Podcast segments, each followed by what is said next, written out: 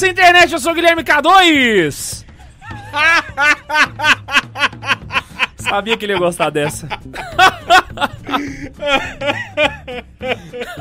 Ficou até sem graça, vai lá. Bom, então eu, eu sou o Ian. Ai, eu sou o Tobias e vim aqui porque o jardim estava muito aflito. E hoje, cara, hoje é o dia que vai pegar fogo no seu computador. Liga o fã do seu CPU, porque hoje frita. Hoje frita. Hoje nós vamos falar sobre o Olavo de Carvalho. Não tava no tema, óbvio. Obviamente vocês sabem por que que está no tema. O Olavo de Carvalho faleceu no dia 24, correto, né? Sim. Recebemos a notícia no dia 25. De madrugada, por volta das duas da manhã. Exato. E como ele foi uma pessoa que apareceu muitas vezes nesse podcast, principalmente nos primórdios, chamamos aqui o senhor Tobias Gulão pra gente falar sobre essa pessoa controversa do mundo filosófico internacional. Gostei muito de ter puxado o adjetivo internacional. Não, mas tinha uma galera de fora que conhecia ele. pô. Não, n- só pra já começar aqui, né, colocando as coisas Em seu devido em lugar. seu devido lugar. O Olavo recentemente, recente, teve um livro traduzido é, nos Estados Unidos, Maquiavel, o, o Revolução Demoníaca. Ele teve o Aristóteles é, em Nova Perspectiva traduzido em Roma, por uma das pontifícias lá de Roma. Pontifícia? É, Sério? das, das aquelas romanas lá de, do Vaticano. Ah, tô ligado, tô ligado. Teve um, um- o Aristóteles traduzido lá e o debate dele com o Dugin foi traduzido na Romênia. É, e comentado em TV aberta por dois, um filósofo e um jornalista. Caraca, bicho. Putz, Mas é, grila. e e isso daí é bom fazer observação porque o Brasil já sofre um boicotezinho no mundo acadêmico, né? Então Ah, o, o próprio. Machado de Assis já passou por isso, né? Então o Olavo com certeza se fosse europeu ia ser muito mais bem aceito, né? Ah, acho que isso todo é- cientista é brasileiro é se fácil. ferra, né, velho? Acho que assim- acho que assim, o maior exemplo disso daí é o, é o caso do Lattes, né, mano? É, aqui os caras esconderam, os caras esconderam a carta dele, né, do, do Nobel lá. É, o, o Lattes era pra ter sido o primeiro Nobel brasileiro e. Lá, ou seja, É porque se o Brasil- Lattes se ferrou, por que os É. outros não vai ser Existe uma vocação no, Brasil, no brasileiro, isso aqui eu falo brasileiro, o afegão médio, o vagabundo, o que tá comemorando a morte do Olavo, entendeu? Esse tipo de gente, né, esse tipo de gente, ele é o seguinte, ele é tão baixo que tudo que, que, que for um pouquinho acima dele já é pior, é homem massa mesmo. Orteguismo na veia pra vocês aí, ó. E é isso. E olha que nem Entendeu? começou o programa E- ainda e que. olha- é, mas é só, pra- só pra fechar essa parte. Tá suave. Pra, pra entender É aqui. só a introdução. Introdução. Estamos É, apenas isso aí é só a vírgula proêmios. depois do nome, entendeu? O cara é tão, é tão massificado no, no sentido do, do Ortega mesmo, que nada pode estar acima dele. Então se, você não precisa ser milionário pra você deixar o seu vizinho grilado. É você lavar seu carro enquanto o dele ainda tá sujo, o cara já fica com inveja. Então você imagina, se você tem um cara da estatura do Olavo, se você não gosta dele, problema seu, você tá errado, mas enfim, é a sua possibilidade, você pode ficar errado. né? Mas assim, o cara, ele tem uma envergadura. Uma galera lá nos Estados Unidos, depois que conheceu a obra dele, tem o Olavo em, em muita conta. O Stefan Molyneux, que veio aqui no Brasil e jantou com, com, com todas a pompa e circunstância. O carinha lá da Vladimir, o Vladimir Safato. O Stefan Molyneux, ele é canadense. Em um debate frente a frente com o, o Safato, ele acabou com o Safato. O Safato tá ficar assim, até meio sem saber o que falar. O cara considerava o Olavo. Eles tiveram hangout, enfim. Tem uma turma aí, né? Que considera. Mas aqui no Brasil a gente tem essa vocação. Nós matamos nossos heróis. Né? Ah, ah, Você pode não gostar, mas você tem que falar assim, pô, o cara tem uma envergadura, ele tem uma certa importância e isso deve ser considerado. Então é isso. Antes de começar o programa, acredite se quiser, ele não começou ainda. Nós vamos ler os e-mails. Só que hoje, cara, a gente vai ler um negócio diferente. Porque vai ser um e-mail que a Laís tá pegando lá. Você mandar no grupo Santa Zoeira, amor, pra gente. E antes, brother, a gente vai ler uma carta. Você pira? É uma carta do caroneiro. Mas é porque realmente faz muito sentido. E é o seguinte, Tobias, me passa aí. que foi- Olha o que, que a gente recebeu. Mostra aí, mostra lá. Dá, dá um pause no Tobias. Véi, a gente recebeu um ícone da Santa Zoeira. Caraca, velho. E ela Eu brilha, mano. Eu né? tinha visto a foto, velho, e eu já ri, mas quando eu cheguei e vi essa cara de deboche, eu não aguentei rir. Véi, o pior é que não sei se vai conseguir mostrar na tela aí. Ela brilha, velho. Olha lá. Ela tem tipo um negócio assim dourado nela, que é um, é um ícone mesmo. Brinca- brincadeira, tá, Walter? Walter. Brincadeira. Eu, Eu já ia sei. falar assim, então, será? Eu, eu marquei ele no Instagram, falei assim, já viu essa aqui? Só de zoeira. Aí ele colocou ela com o brasão do Papa escrito Non Raditride. Adorei. pra. Também vai pra parede. Não, e, e detalhe que é o brasão do Papa Francisco mesmo. Exato. Né? Não é só de Roma, nada. É o brasão do Papa Francisco. Não, e o cara se dispôs a fazer, porque dá um trabalho, velho. Misericórdia. Uhum. E aí a Santa Zoeira tá logo abaixo do Eu Papa acho que Francisco. metade da pintura foi só no brasão ali. O que, você falou? É, ela tá logo abaixo do Papa Do Francisco. Chicão. Ela tá. Ah, exa- ah, é verdade. Agora eu o né? Tá quadro. tá posicionada logo abaixo. E o Ela que que... é, só que tem um- uma questão. Ela é motoqueiro fantasma. Cadê? Deixa eu ver. Ah, ela tem... ela tem um negócio no braço, é verdade. Muito desgrila. Vê, não de reparar, a gente vai ter que Eu estudar isso aí. Vamos estudar ficar meia hora contemplando Zoeira. aqui o ícone da Santa Zoeira. Aqui. Quem fez ela foi o Gabriel Monteiro. E ele mandou uma carta e ele, ele fez uma fanfic da história dela. Eu quero ler pra vocês. Vamos lá! Ah, ele é da fundador da fundador da Patrono Arte e Restauração. E aí ele falou assim: "Ama- Amados amigos do Santa Zoeira, obrigado por nos levar ao amor de Cristo de forma tão leve. Sou o Gabriel Antônio Marcontes, fundador da Patrono Arte e Restauração. Envio vocês a personificação da Santa Zoeira. Espero que gostem. E aí agora a fanfic do, do Gabriel. Ele falou assim: Santa Zoeira, a marreta dos raditrades. Aí ela, antes de ser santa, né? Zoeira nasceu em 1985 em Anápolis, nascida em berço católico desde criança através da fé dos pais e avós. Foi participante assídua da Santa Missa e apaixonada por Nossa Senhora acumulada e pela Santa Eucaristia. Detalhe, ela nasceu pós-concílio, né? Exato. 1985. Ai, véi, muito Ela é de bom. comunidade nova também? Ai, ai, nossa. Ô, cara, vocês podiam fazer uma imagem de Nossa Senhora acumulada pra gente, cara. Eu, já fica essa dica aí. Pra quem não fez ainda, pode mandar uma imagem de Nossa Senhora acumulada. Viveu uma infância comum, deixando apenas relatos de um doce sorriso, uma risada fácil e uma amizade verdadeira. Já na adolescência começou a se tornar raditrade por influência de amigos, adquirindo assim muitos escrúpulos e adoecendo psicicamente por crise de ansiedade. Não, Sério? mas peraí, peraí, para um pouquinho. Ah. Você não disse que era fanfic? É que ela tá muito real, né, velho? É que foi muito bem escrito, né? Por isso. A Cê- verossimilhança É é... altíssimo. Qua- é- Nossa, a linha entre o, a verdade e a ficção é tênue. A gente não sabe quando acaba a zoeira e começa a... É verdade. Certo dia durante Santa Missa, com o coração pesado devido ao triste pensamento de que nunca haveria de confessar direito devido a seus escrúpulos, viu o padre se confundir ao rezar o Pai Nosso, misturando-o com a Ave Maria e caiu em gargalhadas. Prontamente seus escrúpulos a repreenderam, mas ouviu Jesus dizer em seu coração. Aí ela deixou de ser raditada e virou carismática. Meu jugo é suave.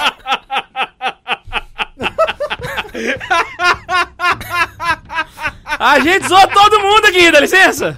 É, é uma licença poética que a gente já tem aqui há anos. Meu jugo é suave, meu fardo é leve. Foi tomado por aquela imensa alegria que a possuía na infância e entendeu que a partir dela poderia conquistar vários corações para Cristo. Seu sorriso converteu muitos raditrades à verdadeira fé católica. Caraca, imagina você com um sorriso converter um raditrade, velho. É muito. E, e ainda mais mulher, sorrindo pro rádio de trás, corre. Acho que é tentação do demônio. Ai, ai, ai, o Ian pensou tantas piadas agora na cabeça dele, mas ele pensou, não vou contar. Ele, o, Ian, o Ian, quando ele penteia a sobrancelha assim, ó, é que ele pensou alguma coisa e ele não quer falar, tá ligado?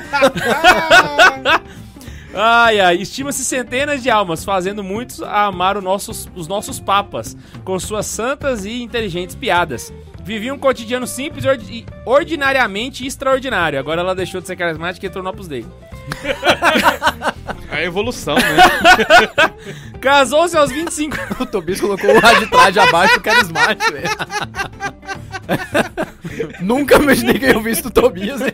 Não, mas o Raditrad, velho, ele tá Não, realmente. mas eu já falei muitas vezes bem do- dos, dos carismáticos. Teve um dia Não, aqui é nessa mesa. Não, é- eu- eu lembro, eu lembro. virei e falei, não, aqui eu faço minha O, culpa. o Pra Tobias falar é igual a eu, a verdade- gente é de origem carismática por causa dos pais. Essa nova todo dia, decorou o CD. Ah, CD não. No meu tempo era fita cassete do Padre Para o Jonas, né?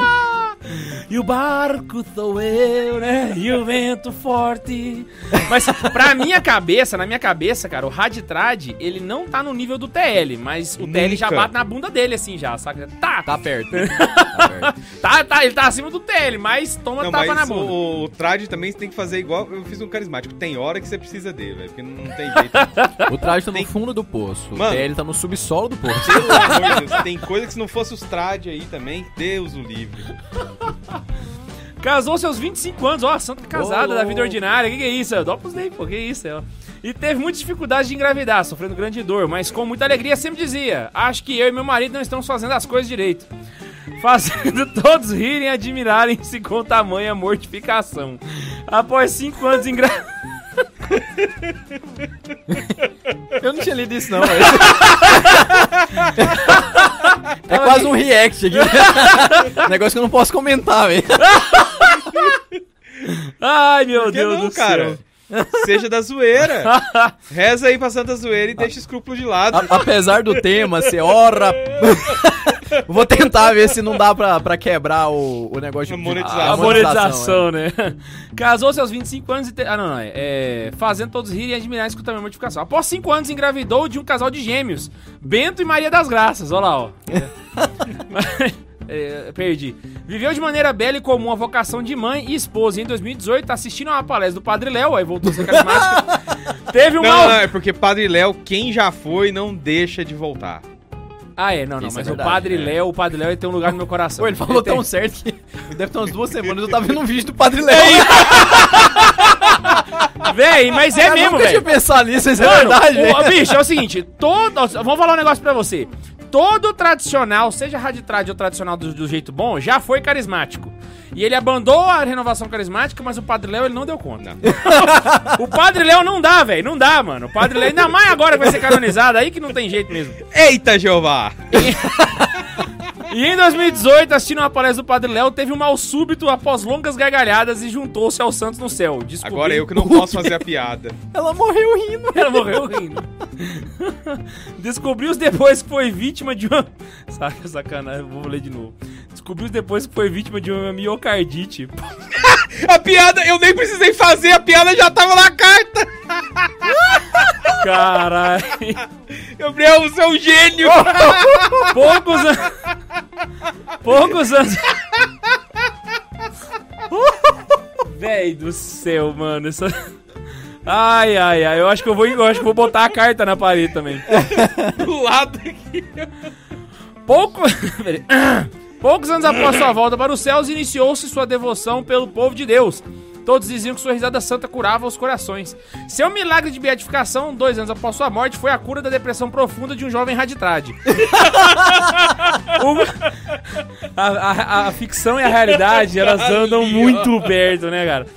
O qual nenhum remédio ajudava. E durante uma tentativa de suicídio, caiu de uma cadeira e pôs-se a rir com como há tem- muito tempo não ria, ouvindo em seu coração. Aí o Raditrade virou carismático. Viva a Santa Zoeira de Deus! Foi prontamente curado, desafiando a psicologia e atribuindo sua cura à Santa Zoeira.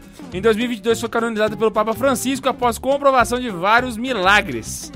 É isso aí, eu queria mandar aí pra vocês seguirem ele, o patrono underline arte, underline e, underline restauração. Até o Instagram dele é uma zoeira. Isso aí, vamos colocar esse aqui com todo o carinho no nosso estúdio. Vou guardar aí do- atrás de você aí, Tobias. Eu guardei aí, eu guardei. É top demais. Patrono underline, arte underline e underline restauração. Ian, vamos lá pro segundo e-mail. Você lê ele pra nós? O- so- É pra ler só um? Ah, tá. É, porque a gente já leu a carta, aí Não, é agora porque eu eu- achei que era, é só um e-mail, achei que eram dois. Ah, tá. É, Camila Inácio. 12 de novembro, hein? Tá recente isso aqui, ué. O que que é isso? A gente Dois tá chegando meses. nesse nível, cara. A gente tá começando a alcançar o e-mail com o episódio. E aí, jovens? Me chamo Camila, sou de Itaquaquecetuba, São Paulo. Prima, não, salve de palmas. Putz, grila, mandou de prima essa. Parabéns. Que que é isso? Que que é isso? Agora eu sou letra, né? Faz parte da missão Jovens Sarados Itaim Paulista. Aí, carismático. Antes que pergunte, não é um grupo de jovens da, de academia. jovens sarados. Boa. Mas uma missão jovens que busca ser sarado, instrumento de Deus para sarar almas jovens. Nossa, é muito sarado numa frase só, né? É. Mas Eu já- foi legal. Eu já trabalhei pra eles, já. O Bundes, mas você fez lá pra galera da Canção Nova. Não, é um, o Jovem Sarato, pelo que eu entendi, é um grupo que nasceu de lá, né? Ah, bota fé. Aí Só tem que aí, vários cê- lugares. aí tem a sede e as filiais. Isso. Que top. Boto velho. fé demais. Vocês- tem aqui em Anápolis, tem aqui em Anápolis. Estão bem assessorados. Aqui em Anápolis tem? Tem. É, eu, quando Só falou, que o, assustei trabalhou pra galera lá de São Paulo. O que foi? Eu, quando vocês falaram, eu até achei que era a galera daqui. Pois é. É, bom, eu cheguei aqui quando era tudo mato, ou quase. Remata até hoje. Não me recordo muito bem, mas creio que consegui vocês, por...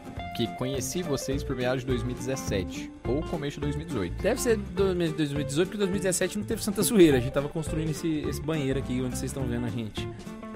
Não, já é 2018, já tem 4 anos. Cara, o estúdio? O É? estúdio vai fazer 5. Foi, Do ano vai fazer 17? 5 anos, foi 17. Passa rápido. De Kalaichova. Carachova. Mas não era tudo mato, não. A gente surgiu em 2015, já tinha dois anos já. É Já verdade. andava, já dava os primeiros passos. Contando brevemente sobre minha história com a zoeira sancta, tudo começou quando eu era jovem. Graças a Deus não sou mais. e por meio do apostolado da minha amiga Bianca, foi apresentado a mim os vídeos do Santa Carona e os episódios do podcast, onde me apaixonei e ouvia freneticamente. Ah, tá. Pelo Santa Zoeira que você apaixonou. Isso. Ah, tá. Escutava no transporte pra facu, onde eu passava horas do meu dia, indo para o trabalho, arrumando a casa, lavando louça e etc. E confesso que não tem graça fazer essas coisas sem ouvir vocês, mesmo com minha mãe brigando comigo por causa dos palavrões. Abraço, mãe da Camila. Ô, mãe da Camila aí. Carai, Beledinho. Sou grato a Deus por ter conhecido vocês, pois me tiraram da sombra do Vale da Morte, mais conhecido como Vale dos Raditrades. Mais um milagre pra causa Nós de Santa Zoeira. Nós estamos propagando. Foi a sancta risada. Ai, a É. gente popularizou o nome e também o ódio ao- ao- a essa raça. Sempre fui católica, mas em 2016, pela renovação, onde aprendi a me confessar bem, participar bem das missas, mas ele amor pela Santa Igreja, consagração a Nossa Senhora. É, sem corrente de portão no braço. É, Ó, a amiga não é motoqueiro fantasma. não, é, Não E- é. É, Seguindo, ela colocou, né? No decorrer de minha conversão, por influência de amigos trades, me tornei a menina do saião e véu. e, onde não me arrep- é, e onde não me arrependo tanto, pois me ajudou muito no meu processo. E com isso comecei a ficar bitolada e beirar a heresia e escrúpulo. Vixe, Assim, ó, o rolê não é a, o problema não é a saia e o véu. véu, é né? o motivo que você tá usando ele. Muito obrigado, você tirou as palavras da minha boca. Sério? Sério. O saia. Não, não tem o saião, né? Ah, Tem, tem mulher que fica até mais bonita de saião, velho. Pois é. Época Tem até- umas roupas enfim. massas, né? Realmente Tem. é. O problema é quando a mina vira e vai dizer, não, mas é porque a missa tridentina é a única que presta. Aí já É a única Aí, missa de sempre. aí pronto. Aí dali pra frente é só tristeza, É choro a única missa de dentes. sempre que tem menos de 500 anos. não, agora já tem mais. É, eu fiz a conta de, de, de direito aqui. Mas beleza. É... Aí entrou esse apostolado e eu larguei essa vida. Assim como foi apresentada a zoeira, saí falando de vocês para Deus e o mundo. E meu grupo de jovens hoje em dia está, em... está tipo pirâmide. Todo mundo espalhando para todo mundo. Isso não é crime, não. Eu Hã? disse que. É. eu disse que seria breve, né? É, mas que Deus abençoe muito a vida e a vocação de vocês. Salve Maria Santíssima e viva Cristo Rei. Que viva! Top da Baleixas. O que, que é isso, gente? Mano, muito bom, muito bom. Eu queria já aproveitar e falar pra vocês. Vocês estão abandonando a gente no Superchat. No Superchat da Xuxa. Eu tô ficando triste no meu coração. Porque vocês não estão mandando Superchat pra nós, Brasil. Vamos lá. Eu, eu- vou ler um Superchat agora. Tá hipo- enfim, a hipocrisia. Vai lá, Mano Bundes. É, o povo tem que mandar pra eu participar, né? Senão eu não participo. é, a Liz mandou assim pra gente. Eu nem sabia que queria tanto esse episódio, que acabou de começar. É, para não perder o costume, entre no Discord. É isso aí, galera. Caroneiro que é caroneiro chega no Discord. O Discord, ele é a glória do caroneiro, entendeu? É o fim último de todo caroneiro. Chegar no Discord, porque lá é onde a galera faz amizade. Discorda? ped- Hã? Discorda? Não, Discord. Não, então onde a galera discorda. Exatamente, esse é o o objetivo. que, que é o Discord? Véi, o Discord, ele é uma rede social onde tem várias salas. Você pode falar por voz, você pode falar escrito. Só que, por exemplo, pode ter uma sala que tá só nós três. Aí dentro do Discord Santa Carona tem uma outra sala que tá só as duas. Então você pode fazer salas por tema, entendeu? Então, tipo assim, a galera se interage muito mais do que no WhatsApp. Mas ele por tem que ter exemplo. um horário pro povo. Não, o WhatsApp é do demônio. O WhatsApp não presta. É, o WhatsApp pra mim, ele Não, é não. assim, é, pra, pra mim O o WhatsApp, WhatsApp, pra é, mim é o demônio. é, pra mim o WhatsApp ela é a periferia de São Paulo, entendeu? Assim, e, e pra O baixo. Twitter é a Cracolândia. Como que você faz a divisão de fronteiras? Exato, exato, exato. Essa, essa é. Não dá pra fazer fronteira, exatamente. E aí o Discord serve pra isso, pra galera poder conversar. E o pessoal faz novena, eles assistem filme, velho, lá. Dia desse pra trás tava assistindo Avengers, não era? Eles fizeram uma sessão de Avengers lá e aí todo mundo foi assistir junto, saca?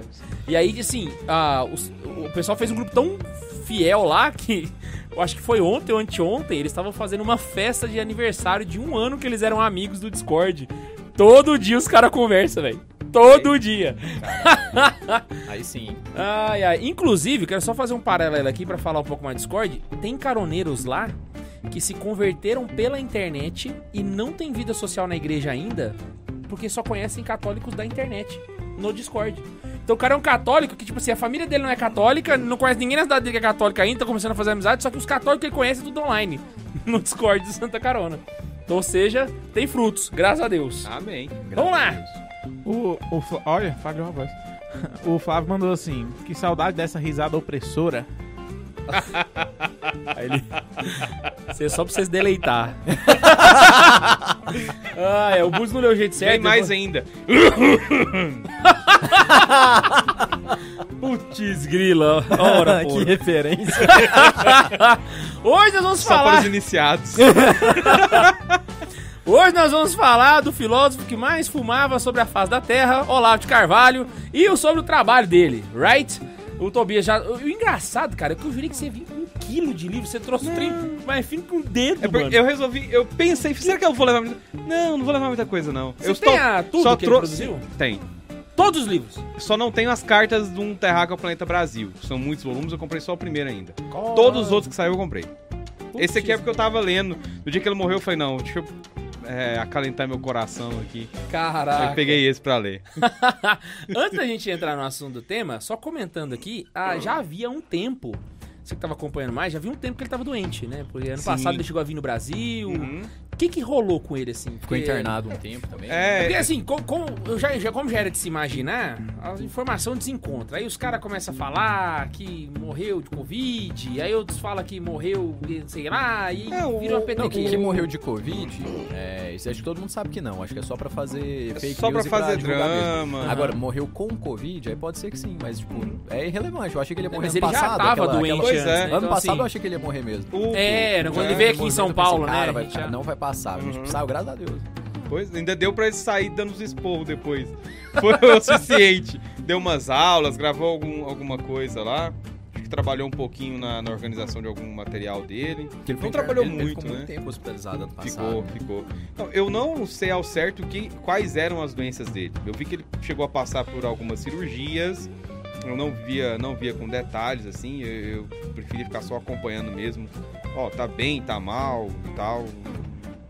Não tenho o. é, essa coisa hospitalar, assim, me incomoda um pouco. Então, é, Ele... é pessoal, mas eu não. não Mas já não tinha um tempo, assim, porque eu lembro que quando ele surgiu, assim, ele era extremamente ativo nas redes, né? Sim. Na época que ele tinha uma câmerazinha webcam bosta de nada, que ele Cara, tinha o um Olavo- microfonezinho que ele botava em cima da É, mesa. O Olavo, ele é do tempo do Orkut. Miséria véia. Ele é do tempo do Orkut, pra você ter E ideia. aí eu boto fé que, assim, um pouco antes da pandemia, ele já tava aparecendo menos, assim, já...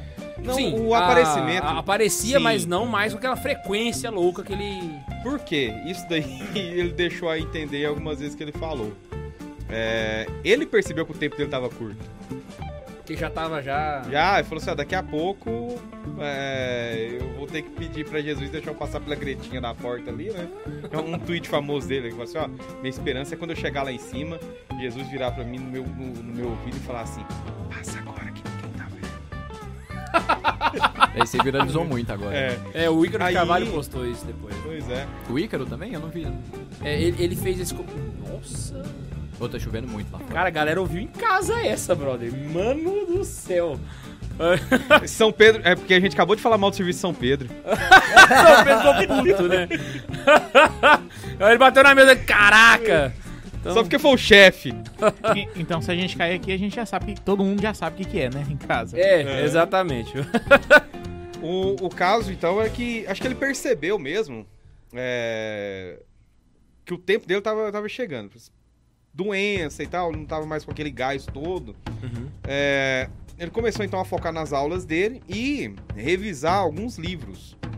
Na verdade, esses livros, esses últimos livros que saíram do Olavo, que vieram nessa capinha aqui diferente e tal, os anteriores tinham uma. Era, não eram monocromático assim, né?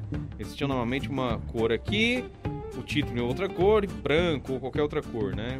Tinha uma, uma, uma pequena variação. Esses aqui são todos transcrições de cursos que ele deu. Então a maioria sempre passa aqui para uma organização e preparação de alguém. O caso esse aqui é a preparação do Ronald Robson com assistência da Mariana Reis. Essa Mariana Reis, se não me engano, é uma moça que aparece em um vídeo do Gurgel, quando o Gurgel tava lá na casa do Olavo há algum tempo. E ele tá lá no, no, sofá falando alguma coisa e vem, passa uma moça por trás, ele chama ela e fala: Ah, esse aqui tá ajudando. Quantas mil páginas que tem? Ela vai, escreve lá, uma poeira de coisa que tem do Olavo guardada, ele tá precisando de, de organização e tal. E ele, acho que ele focou nisso. Tinha um, um livro em específico que ele queria parece que era. Ele queria dar uma certa atenção para ele, que foi o Edmundo Husserl contra o psicologismo. Esse daí ele teve uma, uma atuação mais. É, depois é assídua na organização dele. Também é a transcrição do curso. O, o, o que acontece é. Eu percebo, percebi assim. É, ele foi se afastando cada vez mais porque ele queria dar tempo para preparar esse material, deixar alguma coisa já organizada e focar nas aulas dele. Saquei. Quando você fala rever os livros, ele literalmente pega o livro que já foi publicado, lê novamente e faz. faz não, não é livro que foi publicado. São cursos que ele já deu. Ah, tô ligado, tô ligado. Então ele deu as aulas, ele transmite todas as aulas, fica guardado lá no, no site. Normalmente essas aulas, ou ele já faz uma transcrição, ou ele tem algum material escrito sobre essas aulas, e sobra para os alunos dele, né? no caso essa Mariana, que estava na casa dele trabalhando, ou alguns outros alunos que têm uma, uma proximidade maior, é, o Ronald Robson é um deles, apesar de eles não, nunca terem se conhecido. Uh, o Silvio Grimaldo é outros. E tem o, o Perrone, que também é lá da vida editorial e trabalha com ele. São os que me parecem é, os que estão atualmente lidando com esse material do Olaf que não foi publicado. Uhum. Então tem um monte de transcrição de aula. Por exemplo, você pega o COF com mais de 500 aulas. Todo o arquivo do COF, né, toda a aula dele tem uma transcrição, cara. Você tem 500 Do jeito que ele falou, tá lá. 500 aulas transcritas, assim. Você vai pegar esse material Deixa eu tirar uma e... dúvida aqui. Ah, o, o COF é um curso que começou há 300 anos atrás e 2009. aulas constantes. Havia o interesse de, de do, do KOF chegar ao fim um dia? Ou, ou, a ideia é que ele fosse perene mesmo e vai dando aula até. Pelo, pelo que eu entendi, o Olavo começou com uma ideia de ser um curso de alguns anos, coisa, não sei se foi três ou quatro anos. Ele falava alguma coisa aqui no, no, no Throat Speak, quando tava pra começar assim, o, o KOF, quando já tinha começado, né? Mas qualquer coisa foi tomando outros rumos. Então, o, o curso dele, que era para ter um tempo específico, você ia apresentar um trabalho de conclusão e tal acabou virando esse curso que a todo momento ele tinha alguma coisa para fazer. E o mais interessante do COF é, é que quem acompanha, quem já teve a possibilidade ou de acompanhar ao vivo ou de pegar gravações, como foi o meu caso. o Tobias fazendo a confissão geral aqui. Eu sou aluno do COF Pirata. Você é um aluno bastardo do Olavo. É, é, triste. Uh, mas o que acontece é o seguinte: quando você vai assistir a aula, você passa por uma experiência que é praticamente única. Né? Porque se você está em uma sala de aula, por exemplo, um curso de filosofia, uh, o professor que está ali raramente vai fazer filosofia ao dar a aula. Por quê? Porque tem que seguir um cronograma que vem da, da instituição. Então, talvez os professores mais é, de casa tenham essa liberdade. Pegar, olha, tem esse tema aqui, trabalhado lá pelo Descartes na, no início da Era Moderna. E começa a filosofar em cima daquilo, ou seja, ele não está apenas lecionando aquilo, ele não está apenas dando uma aula sobre aquilo, né? mas ele começa a filosofar sobre aquilo. O COF é justamente isso. Você está vendo ali um, uma pessoa tem a, o interesse mortal sobre um assunto e está trazendo esse, um interesse mortal no assunto em si ou um interesse mortal naquilo que reverbera né? daquele é. assunto quando ele vai falar de questões mais, mais políticas ou discutir temas do dia que às vezes ele levava lá, mas sempre com o intuito de, de fazer esse exercício filosófico na frente de quem está vendo. É uma coisa que ele diz que aprendeu com um, professor que ele teve foi o padre Stanislau Santos Era um padre estoniano que veio pro Brasil, deu aulas na PUC. E nesse período o Olavo foi lá, é, se aproximou dele, entrou num curso que ele oferecia lá. Parou o curso, inclusive, porque o padre morreu depois que libertaram a Estônia do comunismo e ele teve um ataque cardíaco de felicidade. Nossa! Caraca! Essa história tá em livro ou foi em vídeo que eu vi isso, hein? Tem- Eu, eu lembro dele, dele contando essa história. Qual? Eu acho que aparece no Futuro do Pensamento Brasileiro. Não, então... Se não for no não Futuro li, do. Pensamento Brasileiro, é no da. O Mário Ferreira dos Santos. Se não, se não é um, é outro. Ah, uma das coisas que, Do Mário que- já li, pode ser então. que ah, motivou ba- basicamente a, a esse tema é por causa, é por causa do seguinte. ah, quando, quando o Olavo morreu, foi, inclusive foi ideia do Ian, viu, gente? Poder durar foi o Ian que teve, que teve ideia. E a gente ficou considerando, vai, faz, não faz, faz, não faz. E aí o pessoal perguntou, a gente começou a ver, né? Uma galera querendo que o cara canonizasse e uma galera mandando ele dos infernos, pro capeta, o demônio. E assim, o extremo, ele nunca vai ser inteligente de nenhuma forma, saca? E, assim, independente de se a pessoa gosta ou não, o Olavo é uma pessoa relevante, saca? Extremamente relevante. Então, se a gente se dá o trabalho, como, como o Padre Samuel, por exemplo, né? O Padre Samuel, ele leu, ele leu as obras do, do Gibbs, por exemplo, né? Que é uma pessoa que, deplorável, mas relevante, né? Então, independente se a pessoa é boa ou ruim, o fato dela ser relevante é o suficiente para que ela seja ouvida. Então, eu queria iniciar o programa já com esse pensamento para quem tá assistindo em casa, saca? É, a ideia aqui não é que você goste do Olavo ou que você odeie o Olavo, até mesmo porque nós não temos opiniões iguais sobre o Olavo. Mas é conhecer o porquê que esse cara é tão relevante. Porque eu acho que Não, toda e- pessoa relevante precisa ser ouvida. Independente disso também, assim. Por nós, coisas- assim, é, é bom pra gente, não pro cara, pra gente. A gente é, é sempre bom você ouvir quem é relevante. É, é exatamente isso. Então, assim, a gente tem figuras históricas que às vezes a gente gosta e tem figuras históricas que a gente não gosta. Então, por exemplo, a gente olhando pra, pra história do Brasil mesmo, pô, pode admirar de repente lá um. é, sei lá, pô, seu avô pode gostar de um militar, você pode odiar ele. Você pode amar o Getúlio Vargas e seu avô pode ter odiado ele, né? Eu então, tenho assim, uma, várias uma figuras. percepção ambígua quanto a Dom Pedro II. Porque ao mesmo É. tempo que eu gosto pra caramba dele, eu não gosto. Porque ele foi. te- Tem uma série de problemas dentro do governo. Não, por E- exemplo, e independente uma- disso, mas só pra concluir o raciocínio, independente disso, você aceita o cara e- aceita a Sim. relevância dele. Exato. O Olavo, aí eu vou citar aqui o, o Ives pai, o doutor Ives Gandra, pai do Ives filho que tá no, no TST, né? Ele falou, o Olavo de Carvalho é o professor de todos nós. Cara, se o Ives Gandra fala uma coisa dessa. E- e- ele exatamente. Pera, ele, não, ele calma, falou, não. calma. Alguma Existe coisa alguma tem. coisa. Ele é o professor de todos nós, então literalmente todos os nomes, tudo que existe de conservadorismo, de qualquer coisa que tem, pô, se você ou falar de Chesterton, de Mário Ferreira dos Santos, de, de Burke, volume sei que lá, se de ouve hoje, qualquer né? intelectual que você ouve, por menor que seja, ou maior, fora da esquerda, é por causa do Olavo de Carvalho. Sim. E quem que fala isso? Luiz Felipe Pondé, velho. Hoje eu fui Pondé, reassistir o já- vídeo do Pondé, Sim. porque eu, acompa- eu acompanhava o canal do Pondé quando ele foi pro YouTube, eu acompanhei todos os vídeos dele durante uns dois anos, depois eu desisti. Não, não, deu, não consegui acompanhar, desisti e fiquei vendo só o que me interessava mesmo. Mas eu vi todos os primeiros, só que o do Olavo tinha muito tempo que eu não tinha visto, porque é um vídeo de uns, sei lá, uns sete anos atrás, talvez, quando tempo. ele começou o canal.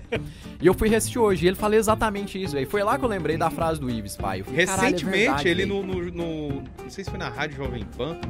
Sei que eu tava conversando com os meninos ontem, eles me, fa- me falaram. Não, o Pondé na rádio voltou a falar.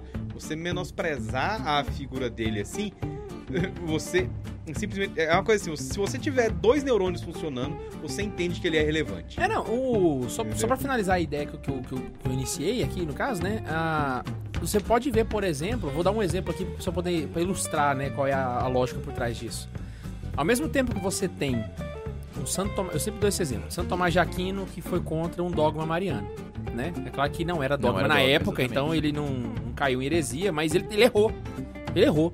E ele errou feio, né? Errou rude. Errou rude, Santo Tomás de Aquino. Ao mesmo tempo, existem hereges, e a galera não deve saber disso, talvez tem seminarista que não sabe aí, que tá assistindo. Existem hereges que são citados como mestres litúrgicos na liturgia das horas. Eu ia tocar nesse assunto. Saca? Você lê a liturgia das horas todos os dias, aí aparece lá um tertuliano, ele morreu montanista. Exato, morreu herege, velho. Então, tipo assim, é uma coisa que eu soltei no vídeo hoje do Santa Carona, que é uma das dicas de Santo Tomás de Aquino. Ouça a verdade, independente de quem venha. Saca? Por mais que. Por exemplo, essa frase da camisa do Tobias que ele postou no Instagram, né? Eu não sabia que você vinha com ela, mas eu vi no Instagram. Eu acho uma frase do caramba, mano. A moderação na defesa da verdade é um serviço prestado à mentira. Esse é o pensamento do mártir. O mártir, ele pensa assim, porque pra ele a verdade é uma pessoa, a verdade é Cristo. E ele tá disposto a morrer, ou seja, ele não é nada moderado na defesa da verdade. Então, é uma frase verdadeira, independente se gosta ou não do Olavo. Então, a ideia é essa, né? Então, com esse pensamento, eu queria te falar- Posso, Pode. posso puxar isso daí e Emenda. levar pra um ensinamento do do do velho?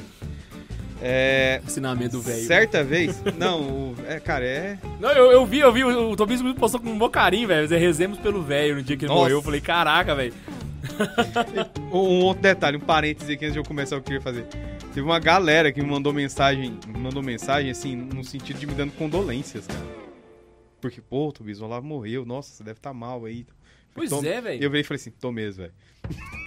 Não, eu percebi, a galera tava ruim, velho. Sim. A gente conhece muita gente que gosta do Olavo, né? E aí no dia, eu vi uma galera fazendo umas críticas ao Olavo. Vou confessar que assim, umas 20% delas eu até concordava. Mas eu pensava, velho, não é hora, mano. Deixa os caras deixa os cara curtir o luto, velho, sabe? Aham. Deixa os caras lá. Pô, agora, agora vai ficar puxando. Não falou nada, ninguém encheu o saco de ninguém, no que você tá falando, Mano, eu acho que o momento do luto não é uma hora pra polêmica, independente de quem seja, Isso é saca? verdade. Pois é. Mas é uma coisa Mas que a turminha o- do ódio não respeita, né? Tipo, Não. do outro lado, eles Galerinha falam, do bem, ela é acima. É a galerinha que se É tiver um fuzil e um paredão, não pensa duas vezes em botar a gente lá. É, o velho, ele, em alguma das aulas, né, ele falava assim: você não vai é, ler um determinado autor pra refutar esse autor. Na, na sua cabeça, pra refutar esse autor. Você não vai pegar um livro aqui e falar: ah, não vou ler esse negócio porque eu vou refutar o Olavo. Ah, tá vendo? Falar essa coisa aqui, idiotice, não sei o quê. Como que você entende um autor se você está fazendo esse tipo de leitura? Você já vai Porque- com, uma- com- com um pré-conceito, uma predisposição. É, é, é um problema Já porque fechou o seu cérebro, né? isso. Você não consegue se abrir pra entender de fato o que, que tem ali dentro. Consegue compreender? Você, se o seu intuito é o tempo inteiro ficar discutindo com o autor, sem antes começar a fazer um processo de entender o que, que é a, a estrutura do pensamento dele, por que, que ele está fazendo aquilo e qual o intuito que tem ali, antes disso, como você vai criticar o cara? Primeiro, que não é um exercício intelectual. Por quê? Porque você não está crescendo em nada com isso. Já que a sua crítica é uma crítica a priori. Por quê? Você já vinha, porque já viu alguém falando, não sei o quê. Um, um exemplo, você vai pegar. Tem muito católico aqui, né? Então, você vai pegar o Nietzsche lá pra ler, né? Então, você vai pegar o Nietzsche e falar, ah, o homem que falou que Deus morreu, não sei o que e tal. Se você não for lá pegar o Nietzschezinho, bonitinho, lá, abre lá o aforismo da Gaia Ciência, o louco e tal, e vai ver que o cara que andava com a, a lanterna durante o dia, bradando que Deus estava morto, seu corpo ficava putrefato nas igrejas e tal. Se você não lê aquilo, vai dizer, cara, o que, que o Nietzsche estava querendo dizer com isso aqui? Sem antes de pensar, ele tá louco, Deus é eterno, não sei o. Cara, você não entende que, inclusive, nesse aforismo, existe uma crítica que deve ser considerada. Porque a morte de Deus é decretada pelo homem. Não é o Nietzsche que fala isso. Ele fala, Deus morreu, nós o matamos. Porque existe toda uma, uma, uma condição. é, é, vamos colocar assim, uma condição histórica, uma condição técnica do homem, uma condição de, de, de vida do homem, que fez ele se afastar de Deus e, portanto, matou Deus. O que naturalmente a gente percebe no mundo moderno. Exatamente. Então veja, isso que o Olavo ensina, né? Você vai ler o autor para tentar entender é uma coisa básica. Eu ministrei uma disciplina de história da filosofia moderna e era engraçado porque o- os meninos lá da, da faculdade eles são, são muito bons e a cabeça deles funciona muito bem dentro do esquema aristotélico tomista, digamos assim. Então, se eu falava, por exemplo, ao começar a falar de René Descartes, enquanto eles não pegaram o texto do Descartes, falei pra eles, olha, tentem é, ler isso desconsiderando a sua bagagem é, anterior. Por quê? Porque ele começa tudo de novo. Aqui começou de novo. Deu reboot e pronto. Se eu não fizesse isso e a gente não tivesse lido em sala, comentado, discutido o texto, eles não teriam parado para prestar atenção assim no, olha, isso aqui até que é interessante, não sei o quê. E depois de uma discussão, falar, não, de fato isso daqui não, não, não é plausível. Pra com Kant, então, foi mais difícil ainda, porque a aberração kantiana, falar aberração kantiana não... É, porque aquela, aquela jossa é difícil. É, É, é ruim, mas é difícil. é, é, É, daí é essa observação. Tipo assim, é, você tem que o cara, você não gosta do Kant, mas você não pode falar que não, dá pra, que não é pra ler, que. Tá ligado? Tem um Assim, aforismo até do o. Constantin Noica, que ele, que ele fala no, no diário filosófico dele, que é assim, olha, você não precisa é, ler tudo que te mandaram ler assim, numa sequência e tal, porque é difícil, é chato, e você tem que ler aquilo que é importante pra você, é vitalmente importante. Aham. Hum? E esse vitalmente importante, guardem isso que vamos voltar nele. É, então, se você gosta de filosofia, pode ler outras coisas e não precisa ler Kant agora. Mas se você realmente gosta de filosofia, um dia você vai ler. Em algum momento tem que ler. Exato. Você Entendeu? tem que ter brilho. É, tem que ter brilho, cara. Senão, senão os caras cagam na sua Só cabeça e não que ele vai... vai lá, digita Emmanuel Kant, duas folhas. Se você não entender, duas folhas. Véi, isso, isso pressupõe que o conteúdo é superior a quem o escreve. Porque a pessoa que se, ó- que se, que se, se porta diante Cara- do livro dessa forma, ah, eu vou ler pra refutar o fulano. Você tá mais preocupado com quem escreveu do que com o que está Aham. escrito. Então você É, não tá comprometido com a verdade. Exatamente. Teve uma vez que. Eu, eu não vou lembrar a frase mesmo. Eu vou- eu vou- eu- teve uma vez que eu tava dando uma palestra na época de, de- de grupo de jovem, eu nem lembro qual que era, mas eu tava só dando uma palestra, não era no meu grupo, não. Mas tava falando exatamente disso, de como que, que a gente vai muito pelo nome e, e, e aí a gente já mata ali a, com o preconceito Ah, do que, que a pessoa falou. E eu fiquei o tempo inteiro na palestra usando uma frase do Osama Bin Laden, velho. Só que eu não tinha falado de quem que era a frase. Caraca! eu não vou lembrar a frase, depois eu vou até pesquisar aqui, mas foi muito top. Tipo assim, fazia palestra toda hora fazia uma referência. Joguei essa frase lá no começo, toda hora fazia uma referência. Uma referência pá. Foi lá no final que eu matei. Falou, ó, pô, a- como diria o Osama Bin Laden, aí todo mundo gaitou, né? Pá! Caraca, Osama Osama Bin Laden. Velho. Cara, uma- uma dúvida que eu tinha pra. Uma vez eu tava conversando com o Neiva. A gente tava lá em casa, ele conversando, e a gente tava falando sobre o Olavo de Carvalho. E aí, uma, o Neiva me falou uma coisa que é o seguinte: ah, ele falou essas palavras assim. As pessoas podem fazer milhares de críticas a respeito do Olavo de Carvalho. E muito provavelmente a maioria delas vai ter um fundo de razão ou alguma, algum sentido de ser. Mas a única crítica que não existe e que quem faz não faz ideia do que tá falando é dizer que o Olavo não é um filósofo. Sim. E aí ele vai explicar, ele foi me explicar que existe a pessoa que estudou filosofia e se sabe e sabe como se faz filosofia, e existe a pessoa que conseguiu desenvolver uma estrutura de pensamento. Uhum. Isso é o que a gente define como um teórico da filosofia, né? É o filósofo. Qual que é e ele disse que o, o- o Olavo fez isso, Uhum. né? Me explica sobre isso, me fala sobre essa estrutura assim que ba- Cara, eu, eu, eu, eu entendo assim, pelo menos posso estar falando, entendendo errado, mas tipo assim, de todo o trabalho do Olavo, isso é o, o cerne, né? É o- de onde todos os outros trabalhos vão. Estão certo? Sim. O. Cara, o que eu po- poderia dizer nesse sentido? É, o Olavo ele tem uma. Ah, vou pegar um, um- um tema importante, um, um tema importante aqui. O Olavo ele levava em consideração que a consciência individual é a única capaz de conhecer. Eu vou seguir, tentar seguir um roteiro que o Ronald Robson escreveu uma vez tentando explicar Caraca, o eu cerne entendi dessa. a capa do livro do Imbecil Coletivo. Putz, ele, ele explicou o livro tão rápido. Eu falei, caralho, mas vai, vai, vai. Segue, segue. Por quê? Porque o, o- o nosso, nosso conhecimento, ele é de uma responsabilidade tamanha e ele é um, um elemento da nossa consciência né, que não pode ser adulterado se você não permitir. Então, se uma coisa ela é sua, vitalmente sua, um interesse mortal seu, você não vai mentir com aquilo pra você. Entendeu?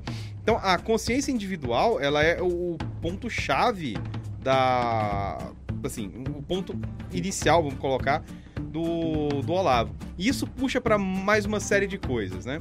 Ah, ah, por exemplo, para se ter uma consciência individual, você precisa saber quais são as forças que atuam sobre você. Ter uma noção mínima. Um exemplo. É, você tem um- uma, uma certa personalidade hoje, com a sua idade, com tudo que você já viveu certo. Você fala, você tem um- uma quantidade de ideias, você tem um cabedal de, de teorias Mas você sabe de onde elas, elas vieram? Assim, o que, que está atuando sobre você agora? Sobre mim agora está atuando o velho. Né? Eu estou, inclusive, falando dele. E eu poderia fazer isso em qualquer outra, outra situação. Hum? É um exercício que você tem que fazer, uma, uma espécie de anamnese, né? Recobrar quais são as forças atuantes no seu intelecto. Por quê? Porque a sua consciência vai ser moldada por isso. E, e para você fazer isso, você faz essa anamnese, você descobre ali suas referências, o que, que foi importante, o que, que, não, o que, que não é tão importante, o que, que é mais é, é periférico, o que, que é mais central. Só ajudando o pessoal em casa, a anamnese é trazer de volta, né? trazer na lembrança para o presente novamente, né? É o mesmo conceito da catequese, viu, galera? De farofa. Vai, vai. Só para lembrar se meus alunos estão assistindo. E, então, o que acontece? O, o, esse exercício vai te cobrar depois, está tudo em você já, né? Como ele diz no, no, Jardim das Aflições, citando um amigo dele, psicólogo, existem forças que atuam sobre nós que nós não temos nem ideia de onde vem.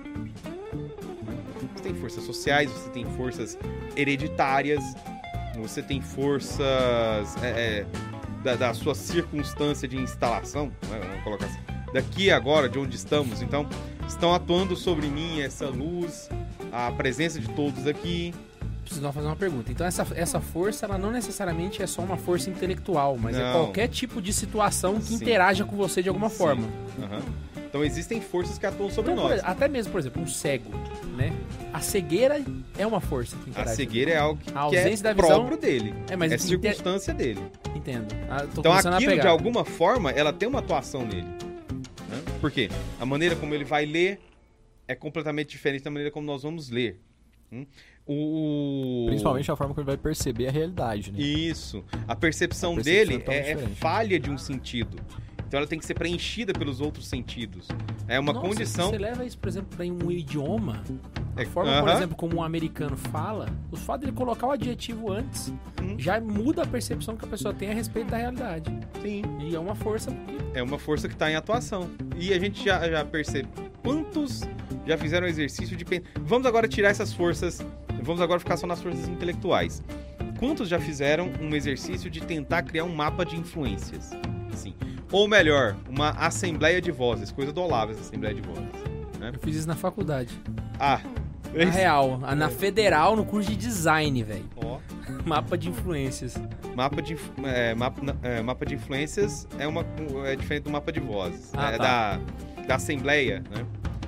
Assembleia de Vozes. O que, que é essa Assembleia de Vozes? Pense em um conjunto de pessoas né, pelas quais você responderia pelos seus atos. Ou seja, são pessoas que, tem, que você daria a elas a capacidade de julgar o que você está fazendo. Porque não é qualquer um que vai te julgar. Por exemplo, você vai. É, você permitiria. Vou pegar um, exemplo bem, bem esdrúxulo aqui. É, você permitiria que o, Nine Fingers é, te julgasse de de um, ato que você teve? Nine Fingers. Não. Por quê? Porque você olha para aquilo ali, é igual você tá passando na rua, sei lá, você fez a. Você tropeçou, né? Aí começou um, bando, um bando de gente rir. Tem, eu tô contando um julgamento sobre você, você tá sendo palhaço. Você vai ligar para aquilo? Não. Aí você cometeu um ato, um ato de certa. É, dubiamente é, moral ali, tem uma, uma problemática ali é, com relação à moralidade desse ato e tal. Você vai permitir que o Zé Ruela, que divide o, o guichê da frente com você no trabalho, te julgue, ou você vai colocar aquilo ali sob a, a observação do que outras pessoas melhores que você poderiam falar. Então, sei lá, montar, o cara vai montar uma assembleia de vozes.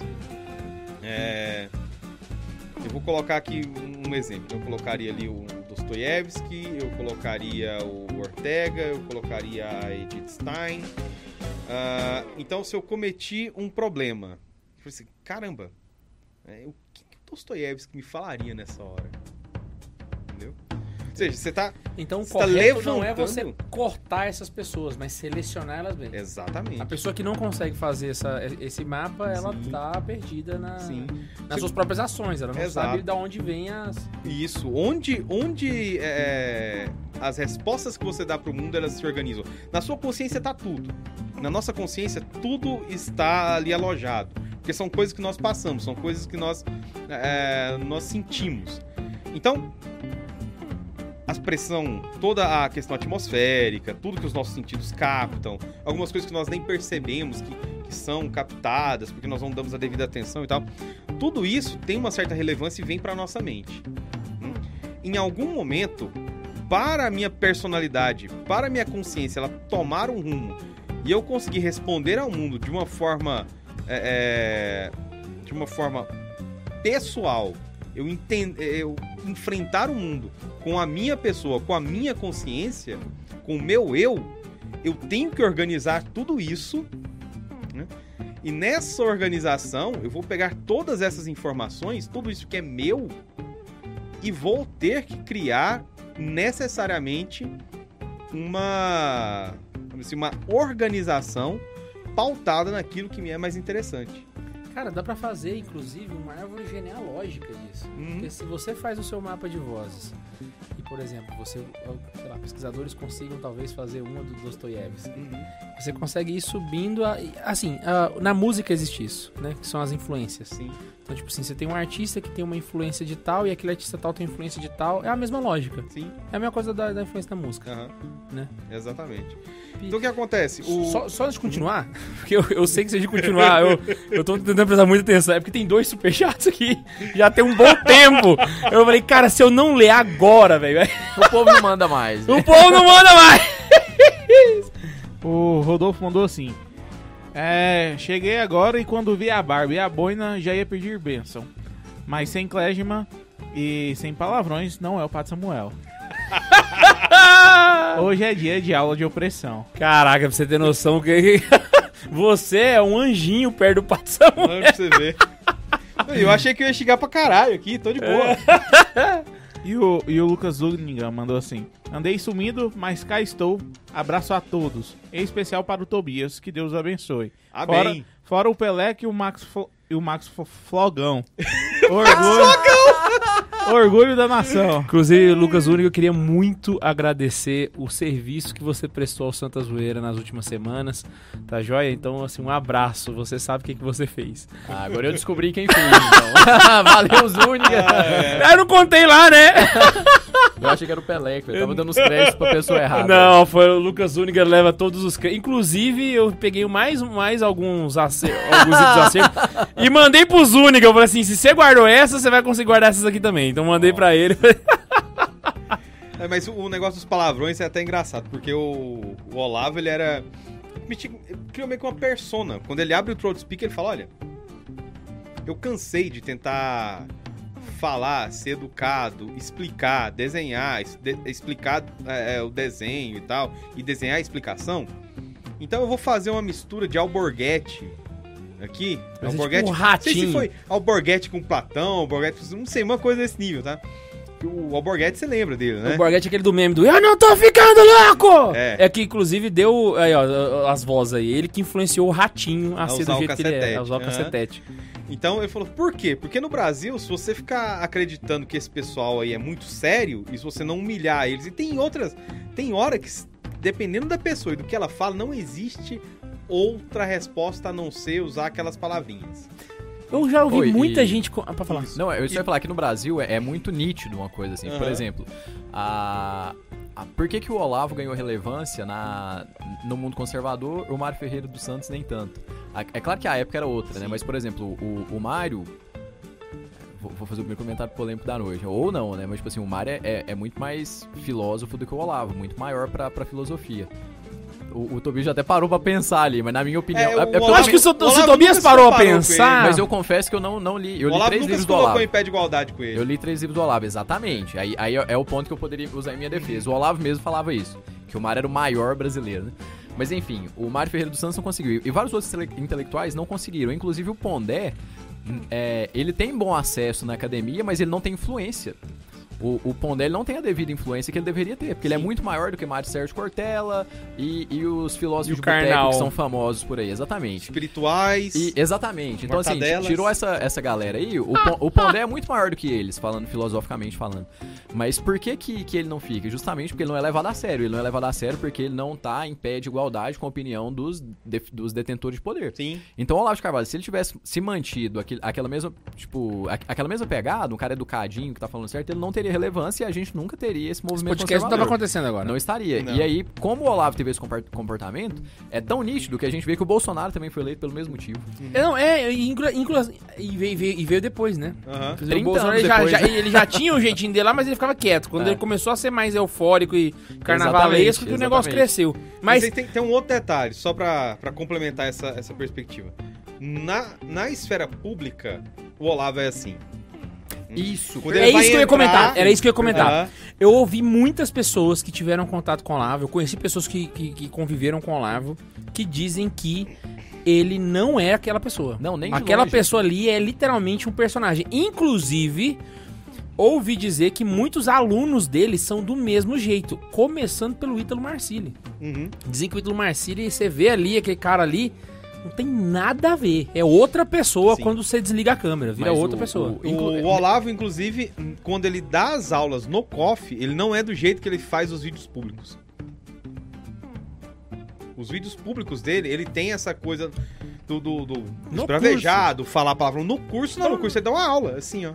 Então no Então, curso ele já é... Já é diferente. Entendeu? Quando ele tá escrevendo no Facebook, coisa Até assim... porque quem tá não. no curso já é a pessoa que já chegou, né? É. Ele não precisa trair mais, ela já tá lá. Exato. Então, quando ele escreve no Facebook, ele falou, você pega ali o diário filosófico dele, que é a coletânea dos escritos dele no Facebook. Diário filosófico do Olavo é Porque ele virou e falou assim uma vez. Ele, ele escreveu: Olha, eu vou usar esse negócio aqui como se fosse meu diário filosófico. Então, o que eu for tendo de ideia, qualquer coisa assim, eu vou jogar aqui. Por quê? Porque é uma, uma anotação que faz e tal. Um trenzinho assim. A minha argumentação a respeito da canonização dele é que nunca sairá por causa desse diário. não, vai sair, Não, velho. mas Não é, vai. aí, Aquele a- Facebook vamos deixar, vamos deixar esse, esse assunto da canonização acho que mais pro final. É, é, né? mas no final, continua. Mas, não, mas só, só, só lembrando, acho que a gente já falou isso aqui no, no podcast, porque eu lembro de eu falar isso aqui. Que o Olavo, pessoalmente, até por vídeos de pessoas que foram pra lá, inclusive, muito recentemente, já deve ter uns três anos isso. O Bernard Kister foi lá e fez um vídeo com, com o Olavo na casa dele, você já vê que o velho, velho, tipo, é um vozão, sabe? A gente, pô, inclusive, pô, a gente falava de convidado pro podcast, alguém que você queria encontrar e tal. O Olavo é um cara que eu queria ter tomado um café, sabe? Tipo assim, uma cerveja, sei lá, queria. ter sentado, queria que ele tivesse aqui. É um cara que o papo ia ser muito foda, velho. Com certeza, ia- tipo assim, além da aula, mas ia ser muito agradável. Eu tenho essa convicção. Apesar de que a personalidade dele, é, por mais controversa que fosse, eu não, fal não falava abertamente, pô, sou fã do Olavo, sou tal, nun- nunca assinei o COF, vi aula pirata, nunca li todos os livros do Olavo, eu li, uns- eu li três livros inteiros, parte de alguns. Aham. Então, tipo assim, admirava pra caramba o cara, mas não, não era o, o, o Olavete, muito menos ia sair defendendo ele na rua, por conta da personalidade. Mas a pessoa do Olavo, aí sim, eu, é um cara que eu queria ter. É, e uma coisa que eu reparei também foi que, assim, esse personagem, ele se dava em várias circunstâncias, como por exemplo, quando você vê a entrevista dele pro Pedro Bial. É o Pedro Bial? Aham. É, o Pedro Bial vai entrevistar ele lá na, na casa dele, né? A, a conversa foi muito amistosa. E o Pedro Bial seria uma das pessoas que estariam no hall da metralhada de palavrões do Olavo. Fácil, fácil. Naquele momento eu percebi que provavelmente, dadas as certas circunstâncias, ele, ele conversaria com qualquer pessoa. Se colocasse numa, numa roda de bar. Ou seja, aquele esbravejador e tal. Era muito mais pra conseguir a relevância que ele queria ter Exatamente. Pra do que ser de fato que escutado. ele era mesmo, né? Pra ser escutado, o pessoal não achar que é só mais um polidinho, alguém tá falando coisa bonitinha assim lá. É, até mesmo porque, assim, o objetivo dele era ser ouvido. Sim. O Bial deu pra ele. Seu vida ele não precisava xingar, já, já conseguiu. ó, Cara, eu tô ó, na Globo, foda-se. Né? Então, assim, aí agora fica aí o julgamento de vocês, se isso é uma coisa Isso- plausível ou não, se é, não, e só moral ou mais um não, detalhe, mas. assim, é porque vai falar, pô, podia não falar palavrão, podia só fazer barulho. O Enéas Carneiro fez isso e virou louco, né? É, Aham. é, é Enéas É. Carneiro mesmo, né? É, é o Enéas. Não é. É que eu nome do é Enéas. Exatamente, o cara era intelectual pra cacete. O Enéas era muito. Como ele não tratava os outros como uns imbecis que eram e tava chamando ele de, de, de babaca, ele ficou como louco, velho. Não, Então o- se ele tivesse feito o que o Olavo fez, talvez ele teria mais Sensacional. relevante também, né? eu vejo assim, na corrida presidencial que teve no Brasil desde a redemocratização, se é que existe essa palavra, né? Você tem ali no nível intelectual o Enéas Ca- Enéas Carreiro em, em primeiro lugar. Aí talvez eu colocaria lá atrás, talvez um Fernando Henrique Cardoso. O Fernando Temer, velho. de... E aí Não, um pouco. mas E aí lá Ah, no fundo o resto. na intelectualidade. Seria, o- No fundo seria o resto, saca? Porque mesmo assim, mesmo que você discorde do Fernando Henrique, voltemos ao mesmo caso do assunto aqui, o Fernando Henrique é um cara que, que lê, é um cara culto. Não, o Fernando Henrique, ele é da, da Escola Sociológica da, da USP, velho. ele ele não é um cara burro, não. Ele é. Não, ele não é qualquer um. Ele é intelectual orgânico, você pode falar o que for, mas a obra dele é relevante Aham. dentro do, do, do contexto. Assim, a galera leu o Fernando Henrique, tentou aplicar aquilo lá, tanto é que quando ele entrou, ele se. é, é, ele resolveu jogar do outro lado do establishment, né? Ele foi fazer parte do, esta- do estamento burocrático. Aham. é, e não mais da, da revolução, né? O pessoal perguntou pra ele, ah, e agora o que a gente faz com o que você escreveu? Ó, esquece tudo que eu escrevi. Entendeu? É isso. Muito bom, muito bom. Mas voltando agora, Uhum. continuando naquele ponto que a gente tava falando da. Ah, sim. Tá falando da, da formação da consciência, né? Uhum. Então veja, se você tem a consciência, a sua consciência, ela é a, a que é capaz de conhecer, devido a vários fatores que, que influenciam. É interessante, é importante você fazer essa anamnese, procurar rastrear a fonte das suas ideias, a fonte daquilo que atua sobre você, entender a, da melhor forma possível isso. Para esse entendimento, também é relevante, é, importan é de extrema importância você começar a estruturar uma narrativa biográfica. Ou seja, quem é você? Nisso, você vai organizando a sua cabeça, né, todas as informações, tudo que estava na sua cabeça, você vai começar a formular uma personalidade. É todo um trabalho que, que para você chegar no conhecimento, o conhecimento que você tem de si, ele é primordial. Você tá entendendo? Ah, quando você está formulando a sua, sua biografia, você começa a entrar em, é, em certos traumas. Por quê? Porque a sua razão que está sendo formada ali. Você está começando a fazer um. Vou tentar colocar assim. Você está começando a fazer um processo de seleção entre tudo aquilo que tem em você. né? Uhum. E todo o. Por exemplo, para você assumir né, uma carreira, para você assumir uma responsabilidade maior, de, tipo, um determinado emprego, é, uma mudança de casa e tal, tudo isso daí gera uma, uma ne- a necessidade de você mostrar para você mesmo por que você vai fazer aquilo. Tá Entendendo? Uhum. Então, isso daí é essa, é essa ideia do trauma, é essa ideia da, da sua razão emergindo, né? saindo de, de, de, de um entulho. Claro, você vai ter seleções, várias seleções, coisas vão ficar, coisas vão sair, algumas coisas que ficam, você pode achar importante agora, depois ela vira periférica e vice-versa. Tá? Isso vai formar a sua, a sua consciência, você vai começar a ter o vislumbre de quem você é e começa a agir no mundo. né? E a partir disso, é interessante lembrar também da importância, já que a consciência individual é o elemento próprio do conhecimento, aquela que vai conhecer, hum, ela é a única capaz do conhecimento, nada melhor do que você ter uma uma consciência precisa das coisas, principalmente você. Por isso ele coloca a confissão, né, ela é um método filosófico. Que confissão é essa? Olha, eu sei, eu não sei e é isso. né? Você se colocar, eu, eu acho que tem uma, certa influência do, do Luiz Lavelli nisso daí, porque o Luiz Lavelli sempre falava da importância de você considerar o observador onisciente e onipresente. O que que é esse observador? Você não tem máscara nenhuma quando você está na frente de Deus. É isso que eu ia perguntar. Esse, Aham, esse observador exatamente. ciente é Deus. Exatamente. E o Olavo leva a mesma coisa. Fala, eu sei isso. Você se confessa e coloca assim na... na é, se colocar na frente de Deus mesmo. Igual, igual no sacramento da, da confissão. Mas não é o sacramento. Ali é uma metodologia. Porque você vai oferecer para você mesmo as ferramentas para você começar a fazer qualquer outra coisa. Pedro, não entendi. Ah, você fala, tipo assim, ah, o exercício filosófico de se colocar diante de Deus. Sim. Então, não é sacramento porque é Não só é um sacra- exercício É, filosófico. ué. Sim, claro. Não é um exercício filosófico, não. É um exercício vital. Aham. É um exercício real. Por quê? Você, o filósofo, quando ele, quando o cristão se torna filósofo, é, existe uma, uma coisa interessantíssima. Porque os antigos, eles já viviam a filosofia. Filosofia não é só uma disciplina acadêmica. Você não vai para a faculdade fazer filosofia para tirar um diploma, nem nada. Você vivia aquilo. Você era um filósofo. Você tinha um amor por aquilo que você fazia. Um amor por todas as coisas. Um desejo de que essas coisas viessem a mostrar aquilo que elas são. Você pudesse encontrar isso. Você pudesse viver da melhor forma possível nesse mundo. Buscando a virtude, buscando o bem, buscando o belo e tal. Né? Quando o cristão se torna filósofo, além disso tudo, você vai estar sempre diante do Logos. Você está tomando a, a parte, na verdade, que é o Logos.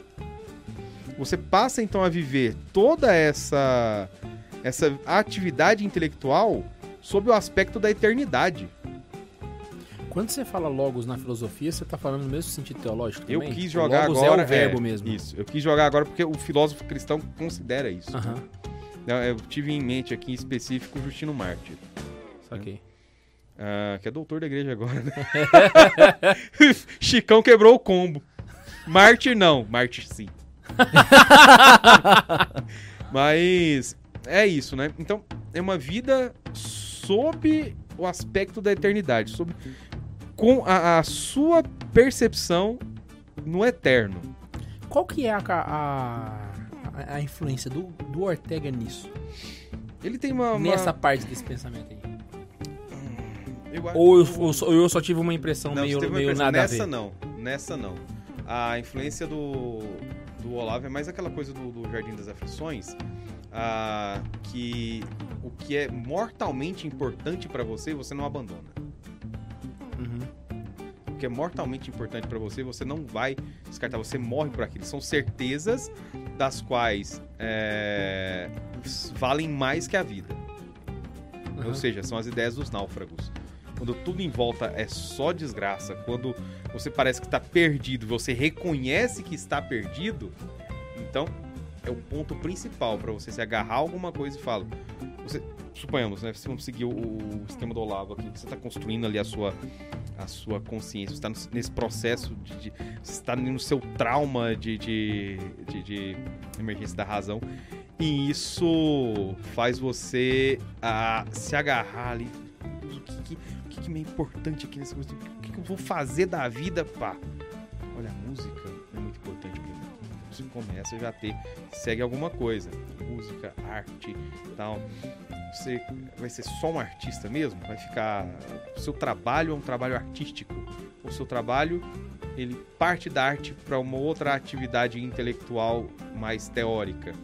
Ah, você é um filósofo da arte, a coisa começa aí, entendeu? Isso seria. Ah, então esse negócio não precisa ser necessariamente na perspectiva do martírio, mas também na perspectiva de gastar a vida com. Claro. Então, por E exemplo. não é um martírio você dedicar a sua vida a todo dia sentar a bunda na cadeira, estudar igual um desgraçado, enquanto todo mundo tá no bem bom? Então, nesse sentido aí, a. É, é exatamente, é. É, é, é, era isso aqui, é, eu, eu acabei de ter um insight aqui fenomenal aqui na minha cabeça. Que literalmente você tá usando a vida como um meio. Sim. Porque o, fim é o que você está fazendo com a sua vida. Exatamente. né? E aquilo ali te vai, acaba te valendo mais que a vida. Porque a, a- a vida é um meio pra que você, faça Você, aquilo. por, por exemplo. é- Caraca, mano. Tá vendo, pô? Continua, vai lá. Desculpa, é porque eu realmente eu sou sanguíneo, eu fico é, empolgado quando Não, eu... eu entendi. Então, assim, o, o- quando você tem essa, essa noção da confissão. O que, que foi, Ian? O Cadu está tão convertido ao temperamento, hein? Do nada ele solta o meu, eu sou sanguíneo. Você destruiu a minha alma, Ian. Você destruiu minha vida. Meus amigos estão com vergonha de mim na internet agora. Não, seis meses atrás perguntava lá no. Qual que é o signo do K2? E meu signo é. Dinossauro. Dinossauro. Dinossauro. Não, não, não, não. não. Tô É, zoando, é. não sei o que, que você falava. meu não. signo é chaca de virgem, o cavaleiro mais próximo de Deus. Antes de voltar, deixa eu só. Eu tô com quatro superchats. Ai, meu Deus do céu. Vamos lá. O primeiro é uma pergunta um pouco polêmica. Você quer que faz agora ou deixa pra depois? Faz agora. Faz agora. Então vamos lá, o Gabriel perguntou assim: Talvez Po- a gente não responde agora, né? Pode-se dizer que o Olavo, apesar de ser um gênio, era raditrade, levando em consideração a visão que ele tinha do Papa Francisco? Vamos definir um raditrade primeiro? Não, ele não, não- Ele, não, pode ser chega a raditrade porque ele tem mais de 15 anos, então. o primeiro Ele não chega a ser requisito já foi raditrade, embora. Ele, só que ele tem, ele tem um problema. É, é, não chega a ser. Não falo que é um problema dele. Mas existe um problema na, na circunstância aí. É, ele deve ter vivido o que viveram muitos no pós-concílio imediato. E vocês sabem que foi uma Mas merda. ele já era. Não, mas você tem que pensar que as coisas pra chegar no Brasil. Ah, sim. É, leva um tempo, isso é Entendeu? verdade. Então, se você. O Corsão, né, por exemplo, nos anos, anos 50, o Corsão, ele. Eu acho que Deus levou ele antes dele virar sede vacante. Isso é verdade. Caraca. Tanto que o. A, a- como que é o nome da. Da editora dele lá, que é da. da Permanência. Permanência. Todo mundo sai de vacante. É, É. não tô ligado. Todo mundo sai de ligado. vacante, mas o Corsão não. Tem livro deles lá em casa. O, a minha, o meu catecismo São Pio décimo é deles. Da Também tem permanência. livro Eu, deles eu lá. também tenho livro da permanência. Muito bom, por sinal. Mas aí, pondere, pondere, não estou fazendo apologia, não. Mas nesse sentido, assim, eu acho que assim, ele de fato foi um crítico desmedido do Papa. Foi. É, ali realmente foi. é, a- na verdade, a maior parte das minhas críticas a respeito do Olavo é a respeito disso, porque todo mundo sabe e já cansado de saber que o Romano Mas- Pontífice tem um. Não, mas mesmo assim. é uma coisa pra mim que vale mais que a vida, porém, A questão do rádio eu acho que ele não é raditrade. Não, não cabe. Eu ele- acho que ele- não é o problema caso. dele era Ele com o Francisco. é, Exato. Ele tinha uma Era preocupação. no caso, João Paulo II passou Isso. liso. Exato. Ele tinha É, uma não, não, preocupação tô- política com as questões vaticanas. é, aham. Entendeu? Porque E com a é isso questão que o pessoal confunde. é, o Olavo de Com a questão Carvalho. espiritual, ele não tinha problema. Porque ele fala assim: olha, eu não posso dizer que esse Papa ele é um Papa inválido. Eu não sei. Então o que eu vou fazer? Ah, vou sinceramente, Deus tenha piedade de mim. Se, tive- se não for, se for. Então. Uma Deus coisa que eu- que eu é- acho é- bom é um considerar- ponto- exatamente, é o ponto que o K2 vai falar, é o que eu concordo. É que o Olavo, ele não é relevante pelo seu trabalho pastoral. Ele é relevante pelo seu trabalho filosófico e, por consequência, o político. E política, exatamente. Né? Então, tipo assim, mas vai lembrar, o vale- filosófico é primeiro, o político depois. O trabalho pastoral do Olavo não tem nada a ver com, com as calças. Não tem, então, tipo assim, o pessoal pergunta muito ele na perspectiva da Igreja Católica. Não faça Ele essa, tem- essa, Ele essa não, tem percepção. colab- não, ele não tem nenhuma colaboração teológica tão conhecida. Nem teológica e nem é pastoral, ele nesse tem, sentido, não, né? ele tem uma colaboração. Que essa é inegável. Qual? A quantidade absurda de pessoas que ele tirou Ah, não, aí sim. isso da sim, é desgraça Ah, não, sim, sim, é sim, verdade. sim. converteu. Mas eu tô falando, Fora tipo assim, Mas eu tô falando assim, mas nesse sentido, ele não tem. Não, é Não. por isso que ele é lembrado. Ele não é um São Francisco Xavier, por exemplo, que é conhecido por ter convertido Não, trilhões de aham. pessoas. Inclusive, a gente pode Entendeu? falar que a parte política já foi o que eu falei, a questão de dar voz pra uma série de intelectuais. Esse é o, meio que o, o pai da- da- do, movimento conservador no Brasil. Na parte filosófica, ele tem muita colaboração, muito mais que qualquer outro, inclusive essas 12 camadas da personalidade, velho. Que é um puta de um trabalho que o Olavo levou e que vai ficar pra posteridade isso daí, velho. Pô, é um negócio muito, assim, bem desenvolvido, é totalmente razoável, perfeito, assim, é um, é um trabalho muito bom filosoficamente falando e também fala de, de comportamento, enfim, é um trabalho muito bom. E é só um exemplo. Então, só por isso eu já colocaria o, o Olavo na frente de todos os outros filósofos do Brasil. só, você pegar só Sim, a parte das Ele, 12 tem- ele camadas, tem ele uma já tá de teoria tudo, que velho. vai ficar. né? É, e, e é por Exatamente, isso que, pelo, pelo menos uma. Pelo menos uma. E é por Acho isso que tá as sendo tão bom esse episódio, porque a gente tá realmente vendo o que, que o Olavo fez que fez ele ser relevante. E se você reparar, até a pergunta do caroneiro, o trabalho pastoral dele nem foi citado. Hum. Porque o que ele foi conhecido é exatamente pelo que o, o Tobias tá contando aqui pra gente, né? Esse Exatamente. trabalho acadêmico filosófico. Por quê? Porque ele virava. Perceberam que essa primeira parte aqui da, da filosofia, até chegar na confissão, ela é um trabalho é, é, pessoal que vai levar você de encontro com o que é mais importante pra você, com o seu interior, com sua consciência, Aham. e onde habita Deus? No interior do homem. Né, Santo Agostinho já, já falava: Olha, eu procurei fora o que estava dentro de mim. Então imagina, quanto mais você vai se aprofundando, pessoas que começam a fazer esses exercícios é, reflexivos sobre a, a própria pessoa, sobre quem ele é, cara, qualquer pós-mod de qualquer currutela que se acha. Não, não posso falar essas coisas, vai dar, vai derrubar o canal. É, mas enfim, qualquer dessas pessoas sad boy aí que vive dizendo que tá em crise de sei lá o que das quantas na internet, se ela faz um trabalho é, reflexivo como esse, ela vai perceber que ela tá cheia de problema, que ela não sabe nem quem ela é. Ah, sou fluido. Sou... Não, cara, porque você não sabe quem você é. É simples assim. Ah, mas por que fulano de. Cara, é simples. Você não sabe quem você é. Você vive isso porque é mais fácil se, se render a qualquer coisa imediata do que conseguir sustentar uma personalidade forte, real, que seja unitária. O que mais me deixa encabulado é que isso que você tá falando pra gente é uma coisa que pra pessoa entender, ela só precisa ter a boa vontade de tentar de tentar entender. Não é um negócio assim alienígena que o cara, nossa, eu não tô desmerecendo, pelo amor de Deus, Sim. mas é, é uma coisa que qualquer pessoa que não, eu vou eu vou ter bril, vou pegar essas duas páginas, vou me dispor a entender o que o cara escreveu. Dá pra entender, O velho. problema é o seguinte: Saca? o cara vira e fala assim: Ah, eu não gosto do Olavo porque eu não sei o que. Ah, o que você viu dele lá? Eu tava olhando o Facebook dele. Calma. Tanta, Então, se tanta você- gente que sofre, assim. Que, porque que eu, eu percebo dele? Isso. Você fala com- mal dele, ah, o Olavo fala palavrão. Eu falei, Mano, Não, eu percebo isso com a própria catequese, saca? E aí vem aquela parte da- das pessoas não buscarem nenhum tipo de conhecimento intelectual e aquele que se apresenta pra elas, eles, eles rechaçam simplesmente porque aquela pessoa, né, independente do que está sendo dito, elas vão contra a Já pessoa, tem um né? bloqueio. né? É, tipo assim, problemas com o, que a gente repara muitas vezes no Instagram, né? A pessoa falando pra gente que tá perdendo a fé.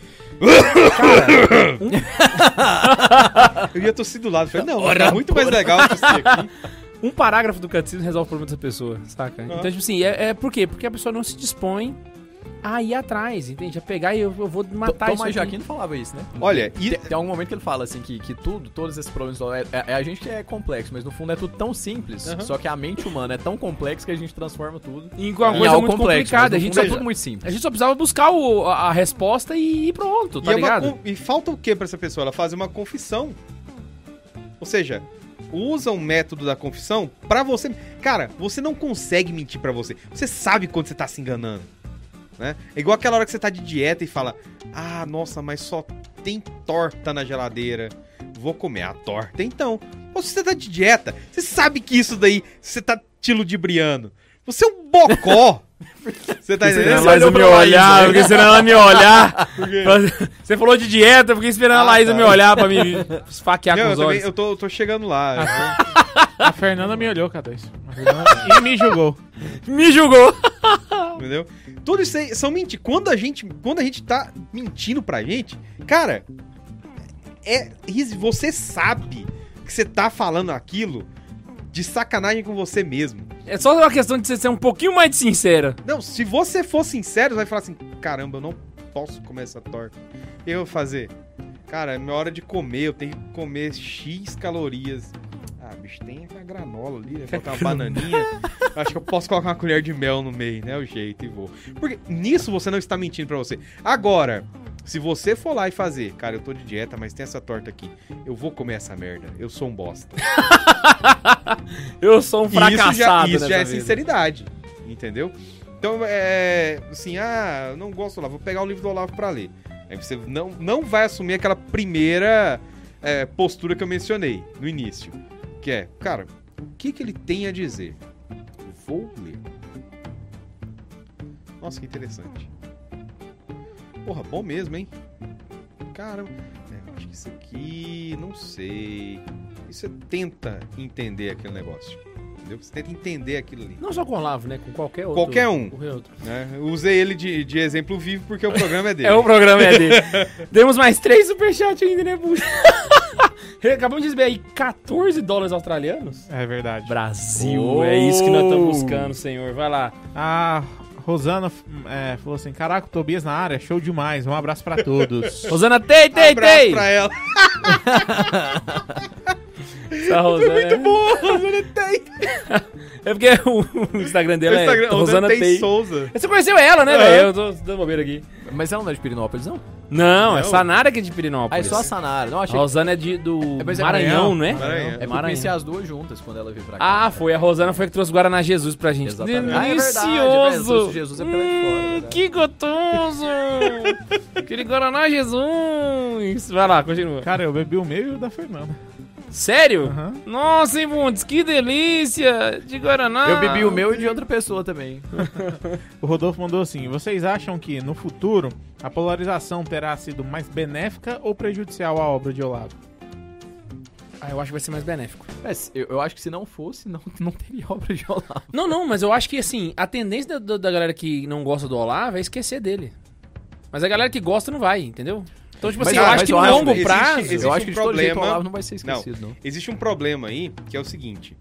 Em algum momento, alguém vai se levantar para fazer alguma pesquisa sobre o que a gente está fazendo agora. Né? Apesar de eu ter lido recentemente uma tese de doutorado, que. Eu esqueci o título dela, mas me encabulou muito porque a pessoa tinha um capítulo que falava sobre Olavo e eu fui ver nas referências bibliográficas quais os livros do Olavo que ela tinha lido. Não tinha nenhum. Na referência bibliográfica na tese de doutorado. Ela fez uma tese de doutorado sobre o Olavo e não, Não leu sobre o a- Olavo, sobre uma, uma conjuntura, é, como é que é? Conservadora, ultradireita e tal. E tinha um capítulo que falava do Olavo. Eu fui direto nesse capítulo e ela tinha notas de rodapé de coisas que estavam na internet, mas não tinha um livro do Olavo, Poxa. entendeu? Então, aí o que É, é o acontece? nível da academia no Brasil. tese de doutorado. Mas aí, vamos seguir no, no- no meu raciocínio aqui. Em algum momento, alguém vai querer fazer um estudo sério. Seja a destra ou a sinestra. É, e isso daí vai levar necessariamente a o cara que movimentou uma certa intelectualidade nascente e que chegou a ser cotado, que é, é, vamos pegar todos os chavões da mídia, que foi o guru, que indicou ministro, que era amigo, que não sei o que mais, entendeu? Em algum momento isso vai ser feito. E todas as vezes que forem falar desse período, o nome do Olavo, se não fizer com ele uma, uma tentativa de. de. é, é, Boicote mesmo. né? é, apagar ele da história, uma tendência nacional muito comum, né? Mas às vezes pra falar mal ele vai aparecer, entendeu? Então, É, não, de fato, A de galera fato. que gosta dele vai continuar mantendo ele. O que pode salvar a memória dele, inclusive. Já que, diferente Mas de outras então, figuras que mas- morreram, como o Corsão, o Mário, o Vicente, é, é, essa galera, Nabuco, o, a vida editorial, ela vai continuar mandando coisa do Olavo pra frente. Mas na sua ideia, então, a- historicamente o Olavo de Carvalho acaba estando preso à estrutura de poder. Então, nesse caso, o Bolsonaro acaba sendo muito importante para que ele se perpetue de uma forma nos livros de história, que eu tô querendo dizer, pelo menos. É, ele estava ativo em um determinado momento e a figura dele foi importante politicamente. É, mas- E mas como as tá, pessoas no o- Brasil só falam de política, Exatamente. O, acho É que o- o, papel do Olavo na filosofia, acho que de toda maneira permaneceria. Mas talvez seria como a colaboração do Corsão. Então, Uhum. tipo assim, um- uma pequena parte da- do mundo filosófico conhece. A, Ah, ele, o mass ele ficaria igual um, um Mário Ferreira dos Santos e um Corsão, que se você sair agora na rua e jogar o nome lá, ninguém vai saber quem é. Ninguém vai saber, exatamente. Mas a galera da, do ramo sabe. Exatamente. Só porque como entrou o, o Bolsonaro na jogada, ele não vai ser lembrado só no filosófico, mas na parte histórica. Ah, Ah, isso- isso é verdade. Não, fez sentido. ele é um fez dos, sentido. co- ele é um Concordo, dos concordo. componentes desse contexto que a gente tá passando. Tô ligado. E, assim, eu ainda acredito que é, em determinados momentos já começam a aparecer. Por exemplo, vocês devem conhecer aquele livro Contra a Escola. Se não conhecem, é, uma olhada depois. ah, Ele tinha uma capa verde, agora acho que tá com a capa amarela. Do Fausto Zamboni. Ele é a, a tese de doutorado do Fausto Zamboni na USP. E tem um capítulo que ele fala do Olavo. E não é um cara que tá falando mal do Olavo. É um cara que está usando o Olavo como referência. Consta na bibliografia, entendeu? Ele leu. Ele leu, ele é aluno do velho. Tô É. ligado. Então, assim, o, o, o Olavo ele vai começar a aparecer.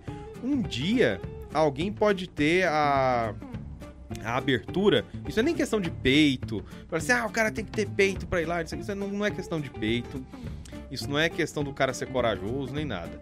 A questão é, se você hoje montar um projeto de pesquisa para alguma alguma é, pesquisa acadêmica a nível de pós-graduação, mestrado ou doutorado. Para falar bem, para estudar a, a filosofia do Olavo, você não vai ser aprovado. É. É, simples, curto e grosso. O boicote já começa ali mesmo. é Nesse verdade. sentido, eu, eu, eu acho essa visão muito mais coerente e muito mais ponderada, saca? Porque. Vamos deixar pro fim da, do negócio. Porque eu, eu ia comentar o que eu vi na internet essa semana, mas vamos, vamos pro próximo superchat da Xuxa. O próximo é do chefinho. Aê!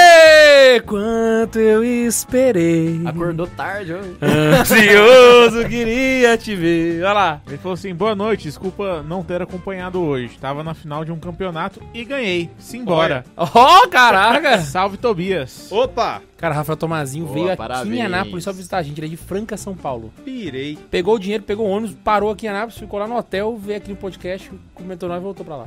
Foi, foi isso. E quem mandou aqueles dólares australianos pra gente foi o Eon, mas ele não mandou mensagem. É porque ele é um Eon. Ah, meu Deus! E pegaram? Ah, não, tem mais, tem mais, tem mais. Temos mais. A Lucy mandou agora pra gente. Falou assim: Guilherme, o Missarum foi adquirido, mas vai demorar pra chegar em você. Mentira! Porque a Amazon Prime não entrega em caixa postal. Terá que vir aqui para mim. Vai ter que vir aqui pra mim pra eu postar nos É. correios pra você. É isso. Caraca! Lúcia, Por favor, aguarde. um beijo pra você, do fundo do meu coração. Você não sabe o bem que você faz pra esse apostolado. Por favor, caroneiros, mandem um abraço pra Lúcia aí no chat. Porque, sinceramente, meu coração fica quentinho com esses presentes. Ela, ela vai me dar um missário solene.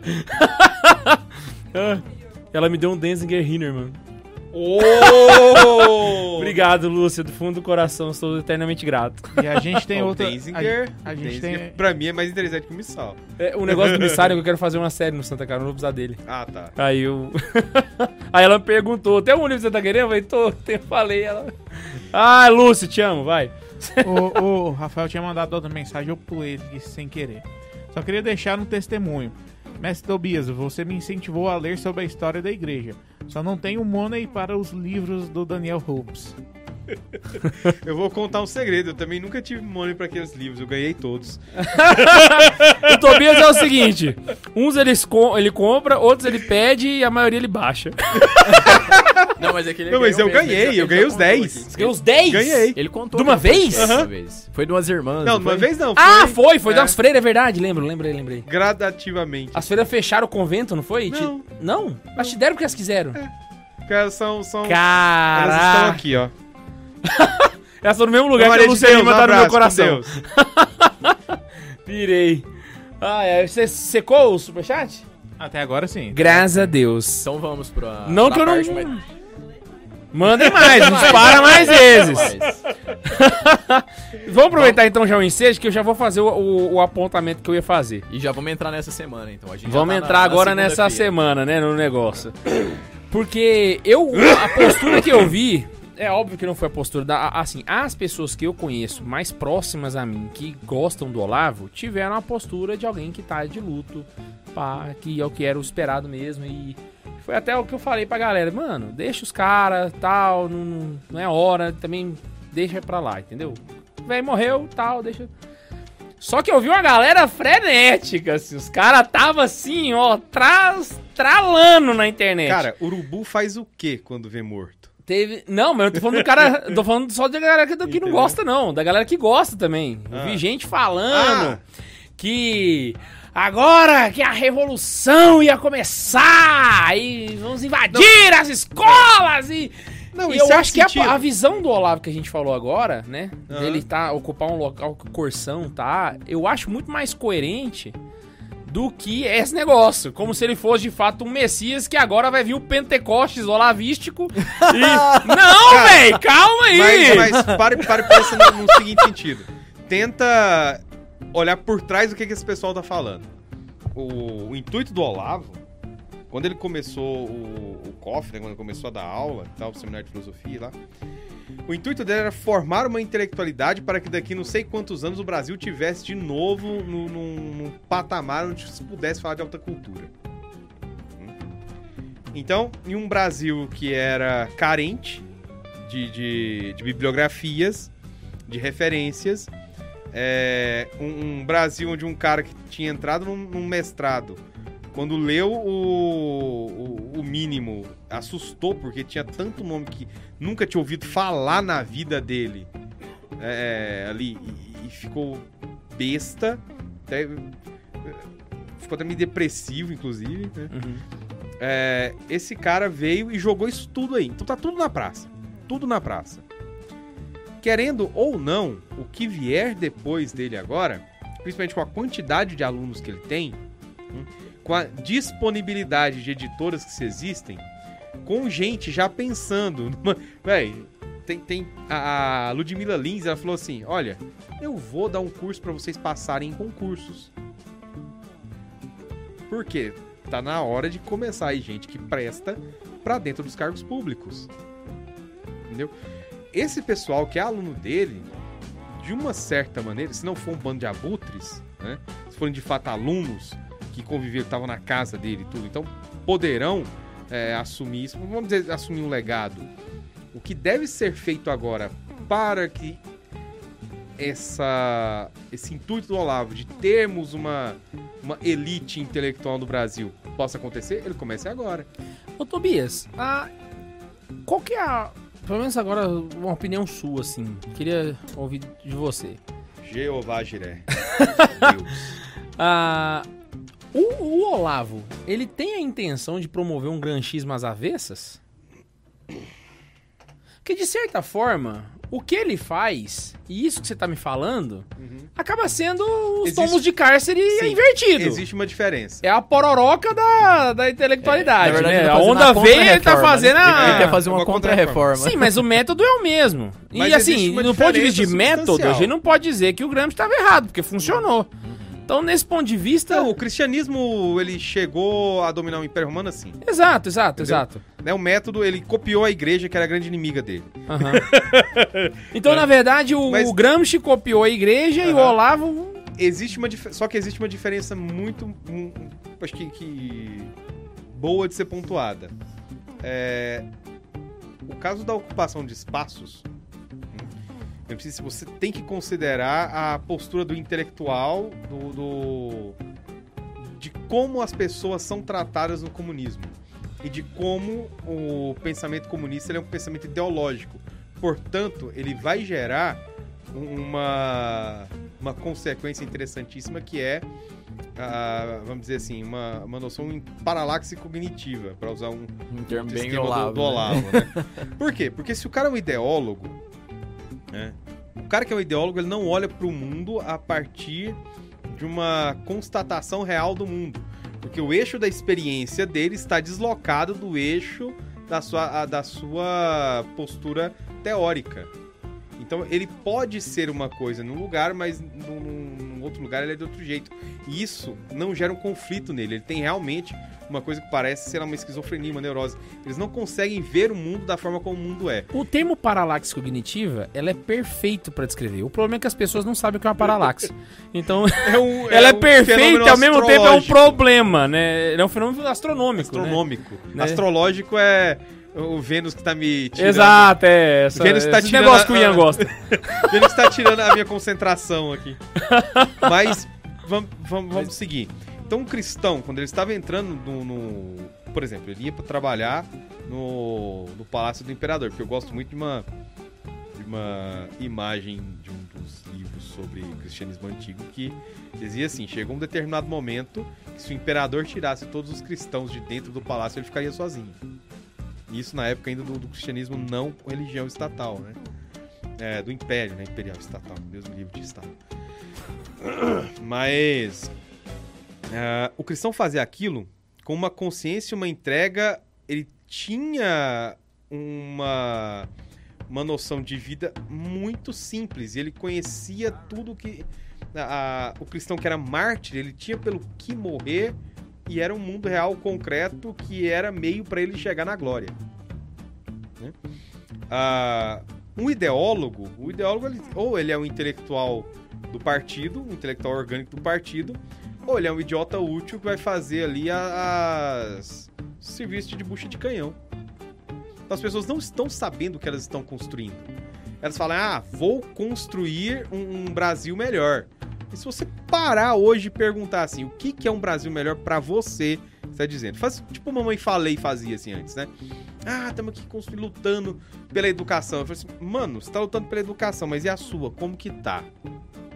Você é, é bom aluno? Você atrapalha sua professora da aula? Você não copia trabalho do seu coleguinha? Que tipo de educação você está falando? Ah, estamos aqui contra as grandes. é, é, os grandes veículos do capitalismo e não sei o que e tal, etc. Mas você vai nas grandes universidades, o estacionamento dos melhores cursos das universidades públicas são só da galerinha do capitalismo, que estão falando mal do capitalismo. E não abandona o seu estilo de vida capitalista por isso. Fica ali é, meio hippie de boutique, no máximo, ou os socialistas de iPhone, pra gente usar aqui chavões, né? Uma pessoa que faz um- um- o que o Olavo tá falando, que tem essa característica mesmo, um gramscismo às avessas. A importância primordial dela é o quê? Dentro do que, pelo que já foi falado aqui, a importância primordial dela, o que é extremamente é, importante para ela, é a sua própria consciência. É viver na frente, de frente a frente com a verdade. Tendo consciência da sua condição imortal, tendo consciência da sua, da sua postura de alguém que entrou na esfera do ser e vai ter que responder por isso. né? Porque a vida dele, depois que começa, ela não termina. Ela tem apenas uma atualização, ou seja, deixa a sua parte carnal, entra numa parte é, espiritual. E essa pessoa vai viver isso. Ela não vai viver por um, um ideal abstrato ideológico. Ela vive por uma consciência de verdade, que é o, o cerne de todo o existir dela. E que ela não está fazendo isso em prol de uma ideologia morta, em prol de um político X, apesar que você vai encontrar isso tudo no meio aí, né? Vocês entendem esse negócio. Mas o, o fato é, existe um, um foco, existe um, um conflito que em primeiro estágio é um conflito pessoal. Essa a cultura você adquire né, para você construir tudo, ou seja, para você ser filósofo primeiro, você tem que ser verdadeiro. O ser verdadeiro é ser verdadeiro consigo mesmo primeiro. Se colocar de frente ao eterno, se colocar sob o observador onipotente, né, se colocar de frente a, a todas a, a tudo que você sabe, a tudo que você não sabe. Depois disso, você vai construir, porque você já tem uma base sólida, calcada no mundo real, não é calcada no mundo que há de vir terreno, material imanente. No máximo, é, você vai começar a fazer isso pensando dentro de um papel social que você deve, depois do seu trabalho próprio, o trabalho consigo mesmo, você vai levar adiante outro trabalho, que é esse trabalho de criar, de fomentar essa elite intelectual. Nenhum país, nenhuma nação, nenhum, nenhum povo sobrevive sem essa elite. É a coisa mais comum. Pra, pra citar um filósofo romeno que o Olavo conheceu. o- Ou seja, essa elite Ah. sempre vai existir e tomara que seja nossa. Cara, o Ortega falava isso. Não, e, Que- é, são poucos vamos que só carregam trazer o essa ideia de gramscismo às avessas, né? Re- Resumindo tudo, a gente pode pegar alguém na mesa aqui que falava da mesma coisa, né? Do apostolado, começando com as pessoas mais intelectuais. Sim. É, ué. Como, Exatamente. é, como neve que derrete, vai, né? Sim. que, que vai molhando lá os vales, enfim, né? Então, é, não, é, não é uma ideia nova, mas é uma ideia, pô, que foi muito efetiva de um lado, e por que não ser do nosso lado também, né? Se vai acontecer, que seja a nosso favor, né? E, e não vamos longe. Va- Vamos. Não, na verdade, sim. Vamos mais longe ainda. Né? É, era necessário um tipo de comunicação muito específica para que o evangelho chegasse a determinados povos. Já tinha ali os 12. 12 mais um ainda, né? Porque Letra Matias depois. Aham. Já tinha aqueles 12. Não sendo necessário, precisando de alguém com uma outra capacidade, trouxe Paulo. Entendeu? Aqueles apóstolos ali, eles eram uma elite. Por quê? um repousou a cabeça no, no peito de Cristo, o outro escutou dele que era que era, eram ah, os filhos do trovão e tal. Tinham alguma coisa. Eles não eram como os outros. Eles eram os que estavam próximos. E dentro daqueles tinham os mais próximos. É, e para se montar um, um povo, para se montar um grupo, você precisa conseguir separar o que é o melhor do que é o pior. Então, intelectualmente falando, você tem que ter uma capacidade para analisar se isso é bom e se isso é ruim. Se esse fulano é um fulano que, que merece ser ouvido ou que ele não merece ser ouvido. É, na, na Romênia, por exemplo, depois do comunista, o Andrei Pleifu, que é um, um, foi um amigo do Olavo, né? Conheceu o Olavo no tempo que ele teve lá na Romênia. Ele dizia: depois do comunismo, não existia elite na Romênia. Eles tinham acabado com tudo. Então a administração estatal voltou para mão, as mãos de quem? Daqueles antigos burocratas comunistas que tiveram que ser colocados lá porque não tinha ninguém capacitado. Ou seja, há uma necessidade, essa coisa de você ter na empresa né, gente capacitada e tal, é reflexo de, uma, de, um, de um certo funcionamento né, de um povo.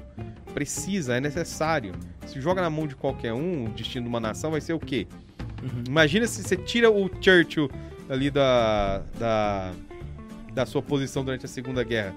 O que, que teria acontecido na, na Inglaterra? Sei lá. Mas Quando ele estava lá, ele conseguiu segurar o, baque. Então, esse processo de formação dessa elite, né, essa formação de um núcleo intelectual, de ter gente mesmo que estuda, e, e, e é estudar levar a sério. É entender que aquele negócio ali não é pra ficar bonitinho, não é pra ficar cool, não é pra pegar mulher, gado demais. Não é pra. pra ganhar dinheiro. Tudo isso é consequência. Se aquilo não for mortalmente importante pra você, a primeira mini saia com sífilis você já cai. A, a- a- a- e tudo que você pretendia fazer acabou. Por quê? Porque aquilo não era importante. Então, a atividade intelectual, a atividade de ocupar os espaços, fazer mesmo algo de verdade em prol de uma, de uma, de uma efervescência cultural, isso não, não era o que você precisava. Você queria fazer funk mesmo e comer mulher, só isso. Podia até ter feito pra passar menos vergonha. né? Então, Ai, ai. Temos mais superchat, mano Mundes? Não, ainda não. Miserenobis. O pessoal está hoje... Ô, Tobias, vamos lá fazer o seguinte, então? Se você pudesse Aonde? me listar aí cinco nomes de alunos que estão mais influentes hoje em dia e que poderiam carregar o nome do Olavo aí que a gente vê por aí. hum, Seriam os... deixa eu ver aqui. É difícil, Ó, né? o Ítalo Marcílio talvez seja o mais famoso. É, ele- mas, mas também pe- pensando não só no- nos famosos, mas nos que famosos fiéis, né? Então, assim, Sim. pode levar alguma porque senão Não, vai o falar do Ítalo- Felipe o Moura. É, vamos fazer assim, ou os mais famosos ou os mais poderosos, Se né? bem que o Felipe tem- Moura nunca foi tão aluno assim. Ele organizou Não, o o Felipe livro. Moura mas é... é, Esquece, esse não, não considera. Porque ele organizou o livro mais famoso do, do Olavo, né? Foi o que É. colocou ele de volta, né? Mas assim, não é que foi aluno e tal. Não, o Olavo estourou foi nesse livro. É porque o cara Ele já era, já era conhecido. Ele foi mas ele com imbecil foi, coletivo. É, mas ele foi pro... É, eu conheci o Olavo no mínimo. é, Não, ele foi pro chão da fábrica com, com É. um mínimo, né? Por causa do padre Paulo Ricardo ainda. Sim. É, não, exatamente. Aí eu ia falar. O cara que fez o Olavo no Brasil foi o Pato Paulo Ricardo. Com uma, uma live que ele fez. Pra falar. Isso ele fez 2000, uma live pra falar do Olavo, 2012, eu acho. especificamente. 12, ele deve ter tem quase 10 anos isso, hein? É, e uma coisa que é complicada é que o Pato Paulo Ricardo, ele detém uma, uma, uma galera assim cega. Se o Pato Paulo Ricardo falar assim, pula no buraco, velho. e aí ele foi lá e fez uma live falando do Olavo. Acabou, velho. Ali estourou, bicho. Porque literalmente o que rola na galera no meio católico, e vocês estão assistindo, sabe que é verdade, é literalmente é. Pessoal ataca a igreja. Aí o cara. Será que o Pato Paulo Ricardo tem um vídeo sobre isso? Então o Pato Paulo Ricardo. e eu já vi argumento, velho. Os caras virar e falar assim: não, mas é porque é verdade, sim, o Pato Paulo Ricardo falou. Então o Pato Paulo Ricardo virou um magistério da igreja no Brasil. Então Ele é o. Então ele fez essa argumento live- de autoridade brabo. ele fez o, a live do Olavo, pronto. É o Aí- aluno mais eu famoso do Olavo. Então, É. Não, e você vai. Não, eu, a- eu acho que quem segue o Pato Paulo Ricardo é mais fiel do que a galera que segue o Ítalo. Muito, muito mais. Pra que mim. segue o Ítalo. Ah, É. pode ser que sim, Pra é mim, a galera. Mas é porque- porque eu tô falando, eu conheci o Olavo Pedro pelo padre Paulo Ricardo, mas é porque o padre Paulo Ricardo é aluno do Olavo e não vice-versa. Mas, Então, é então, porque eu- exatamente. Eu, conheci, né, pelo apóstolo, né? O- o- então, o Ítalo eu acho que é o mais influente hoje. E ele e o problema do problema, não é o problema, né? E a, a situação específica do Ítalo é que ele sempre falou do velho. Sempre. Ainda já virou pra câmera assim em live que começava a falar assim: "Ó, você que não gosta do Olavo de Carvalho vai tomar nos né, entendeu? E ele não deixa. E eu ainda tenho minhas suspeitas de quando ele veio pra cá, aquilo ali tem dedo do Ítalo. Quando Quando que? ele veio pro, pro Incor, Ah, essa- sei. Aquilo tem dedo do Ítalo, eu, acho. Sim. É, eu imaginei esse, velho, eu, eu acho que ele ajudou. Porque Se fosse eu, ajudaria. Se você tivesse o dinheiro do Ítalo, você. aquela- se eu tivesse o dinheiro melhor, a conhecimento, influência né, que ele velho? tem, É. velho. Ele sabe andar naquele. O cara é médico há sei lá quantos anos. Eu, naquela situação, velho. Agora, vamos lá. Entendeu? Você vai pro Incor.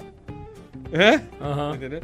Então acho que, acho que ele é um do- dos cabeças aí que vai levar a coisa adiante. Inclusive, ele já montou faculdade. O Ítalo. O Ítalo, ele tem o Academia Atlântico, onde oferece um curso de filosofia em modalidade AD, só com os caras da alta aí, né? Galera boa, inclusive, muito boa. Ahn, depois, vem Acho a que o Pato Paulo galera. Ricardo entra nessa sequência. Acho que ele Entra. pode entrar nessa lista. Sim. Mas o. Mas o padre Paulo Ricardo não trabalha tão ativamente assim a imagem do Olavo. É. Ele trabalha indiretamente. Ah, não, sim, sim. Agora o, Ítalo já é mais assim, de o levar Olavo de adiante. Carvalho tá no conteúdo do, do Padre Paulo Ricardo. Nas Bairando. Não, não, não. Ele, ele é o alho do arroz do Padre Paulo É, Ricardo, exatamente. tá ligado? Você Mas é come o, o, o Padre Paulo Ricardo, você tá comendo Olavo de Carvalho, só pra te avisar, tá? Mas é, é exatamente. E mas aí aí, a gente é, mostra, tem gente que nem sabe. Mas aí a gente mostra aquela questão que a gente falou lá no começo. Uhum. Porque o Olavo ele é muito conhecido pelos, pela sua co- contribuição, colaboração, né? Filosófica, política. Teológica, não. Ele tá lá como temperinho do Uhum. arroz que você tá comendo junto com a carne. Sim. Então, É. literalmente, pro padre Paulo Ricardo, você vai ver muito pouco do Olavo. Mas ele tá lá como a base de tudo. Outro, tem, tem um cara muito bom também, que é o, o Taiguara. Sim, aham. O Taiguara, Tá agora é tá crescendo muito também. nível. Cinco anos atrás ninguém conhecia. Mas... Não, putz, não sei conhecer. O Taiguara é um Não, com cara certeza que quando já ele- deve ter eu visto vou, ele, só não é, deve eu vou, vou te explicar. O Taiguara é o cara que quando dá a eleição dos Estados Unidos, ele acerta os vencedores Ah, sei quem é. de 90%, Aham, entendeu? De estados, assim, sabe? sei. É o cara que manja muito ali da- das coisas. Então o Taiguara seria um. Tem o Felipe Martins também, que é um, um rapaz que está vindo aí muito forte. É... é um pessoal que ninguém presta atenção, mas que já come pela beirada e faz o deles de um jeito brabo e, e o olavismo tá ali também. Eu não falo olavismo de um jeito pejorativo, viu? Nunca. Ai, a gente trouxe ele pra isso mesmo. Vai lá. O, o- o- os náufragos, o Chico e o Jota, eles são alunos do Olavo há muito tempo. E o que eles fazem também é um trabalho assim que não vai deixar o velho ficar pra trás, entendeu? É, deixa eu ver quem mais. Todo. Pô, inclusive, mandar um abraço pros náufragos, que tem tempo que a gente tá tentando marcar de gravar junto, nunca dá certo. Então, um abraço pra vocês aí. A gente fica só flertando no Instagram, mas a gente tá querendo, viu, gravar. A esposa do K2 olhou pra mim e falou: viadagem. Não, mas eles, eles falaram isso, eles falaram assim, o pessoal mandou pra ele assim, vai rolar uma collab com Santa Zoeira, ele, a gente não curte esse tipo de, de viadagem, assim. Ah, mas o, o- Acho que o Silvio Grimaldo tá ali também, né? Entre os. Silvio Grimaldo é um dos que criou a Sedete, né? Aham. Ele tá por trás daquilo É. lá. Cara, e, e eu E- colocaria o Gurgel, hein? Gurgel. Gurgel nunca vai deixar o Olavo ser esquecido, não. É, né? o Gurgel. o Gurgel é, é gigante na, na literatura aqui nacional. Acho que ninguém chega no, no patamar do Gurgel. Sim, Fechamos cinco, tem mais? tem. Maria. O, eu acho que o cara que, que fez um, um trabalho. Um trabalho hercúleo de ordenar essa sistematização da, da filosofia do Olavo foi o Ronald Robson. que Escreveu o livro sobre o Olavo, chama Conhecimento por Presença. É, ele é um dos caras que não vai deixar a coisa parar, porque ele tá nas organizações e tal. Ele só não é muito ativo mediaticamente. Só que ele tem um outro, uma outra vantagem. Ele é ativo academicamente. Então ele tem um. um- ele até eu vi um, um vídeo dele, não sei se foi um vídeo de uma live, ele conversando com alguém, então, disse, olha, é, eu tô no doutorado, tô estudando um fulano de tal, esqueci, né, algum autor brasileiro e tal. É, meu orientador, politicamente falando, é completamente avesso a, a tudo que é, é, eu concordo. né? Ele sabe que eu escrevi o livro sobre o Olavo. Ok, muito bom, parabéns pelo seu livro. E o nosso doutorado, como é que tá aqui? O cara tá lá dentro. Entendeu? O cara tá lá dentro. E isso daí é um ponto muito positivo. Ele está lá dentro, ele é um cara que conhece, é um cara que vai colocar isso em tudo que ele fizer. Então o Ronald Robson é outro. E eu tá acho que tem a parte audiovisual também, que eu acho que o Josias também deve fazer mais algum trabalho Ah, póstumo aí, sim. fora de série, velho. O, Jo- o É. Josias é um caso engraçado, velho. O Josias, acho que em 2014 eu encontrei com ele lá em Brasília, porque ele era conhecido de um amigo meu, que era lá de Brasília, e falou, pô, o Irei. Josias vai estar numa tertúlia lá e tal, e papo. Nunca imaginei que o cara ia chegar nesse patamar, velho. Jesus é um cara bom. Ele, ele é. É. bom no que ele faz. Muito. Ele é Eu muito acho- bom, velho. Ele tem- Putz. Não sei, se ele ter. é, Cara, aquela montagem do, do, do Jardim das Opções ficou muito boa em muitos pontos, assim, sabe? Aquele filme ele é bem feito pra caramba. né? Ah, E quem diz que o Brasil não tem cinema bom, aqui lá é uma das amostras. E o das, orçamento? né? E o orçamento? É, eu, Se tiver- Se tiver dinheiro, então, ia Não, mas isso aí velho. é o cara que é o, o cara é o, é o que manja do rolê, saca? Ele não tem investimento Não tem estatal. nada. Faz tudo autônomo, ele fez a parada Tudo- com pouco dinheiro, É entregou no prazo e ainda fez um negócio foda. Então isso é um. Já é referência. Ai, ai, ai, ai, ai, ai. Essa referência Olha foi de lá. peso, hein? Deixa o. Deixa o fechar da Xuxa, Bundes! Temos, eu, eu- até eu entendi a, sua- a referência. O melhor foi o Ian, velho. O Ian assim. Ah, ele foi pegando. Olha lá. O Flávio mandou dois reais e falou assim: mandando só de dois mesmo para economizar para JMJ. Ô, Flávio, você achou que. Caraca, eu, eu tenho- achei que eu não ia tocar nesse assunto aqui hoje, mas, gente, só todo mundo avisando aqui, ó. Cola aqui em mim, Bundes. Inclusive, dá um zoom. Pode, dar um, dá, pode dar um zoom com a, com a câmera fechada lá, ó. Dá um zoom na minha cara. Bem frenética aqui. Pra todo... Não, esquece o zoom, vai dar muito trabalho. Amanhã, 8 horas da noite.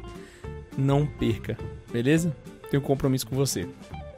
Vamos lá. Vamos lá. Ah, não, pô, pode pegar aí, velho. eu tô- pode pegar aí o, o Kibe, pô. O podcast acaba, o Kibe fica. O Kibe é eterno, né? O A verdade é clara e o Kibe é cru. Cara, mas assim, pô, ah, só fazendo um ensejo, ele não estaria nessa lista, não? Quem o. Não. O que só foi dito nas Ah, entrelinhas. não! Ai, ai. Rapaz, tem. Não, não. Eu, eu acho que na linha que ele segue é mais fácil tá o Agostinho Fernandes. Quem pegou a Nossa. referência pegou. Nossa! Caralho. Eu falei o nome errado aqui? Não, você falou certo. Eu pensei no presidente lá. Isso, isso, isso aí mesmo. Vocês- deram uma cara, eu falei, caramba, eu falei besteira. Verdade, não, não, é, é, tinha esquecido aqui. é, eu, por um momento eu tive um lapso memorial Carai, aqui. Wink. Caralho, Billy Jean. Caceta. Volta o cão arrependido. Cadê? Só pra falar que a gente tem um, um Samuel Alves no chat aqui, que eu não sei se é o padre, mas mandou o Max se cagar, então deve ser muito o padre. É muito Padre Samuel. O, padre, o Max não tá aqui. O Max tá no O chat? Max tá no chat. O Max tá no- Ah, no então, chat. então, então é verdade. Mas É. só Então- mandando um abraço pro padre Samuel aí. Caraca, olha só, quem diriam caroneiros que um dia vocês estariam do lado do Pato Samuel, só que. Ele colocou sou eu, é ele mesmo. Caceta, velho. Vamos lá, última pergunta pra gente poder encerrar. Dá tchau pra Xuxa também. Ô, era tanto Padre Samuel que ele tinha mandado uma mensagem. Bundes, seu chato, lê a minha aí, seu cretino.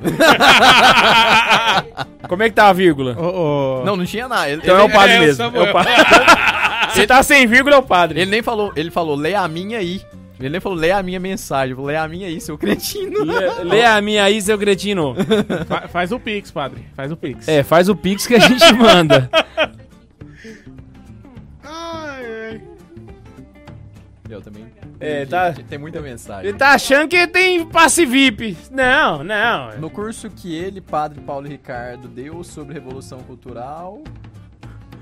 Cria a vírgula. todo- é, o curso que o padre Paulo Ricardo deu é todo Olavo de Carvalho. É o curso de Revolução Cultural. Ah, o marxismo cultural. É. É tudo Olavo de Carvalho. Aham. Não, não. Esse aí é mais explícito, né? Mas assim. É. Vou dar um exemplo aqui. Isso é uma matéria no site dele lá, da Santa Terezinha com a Greta Thunberg.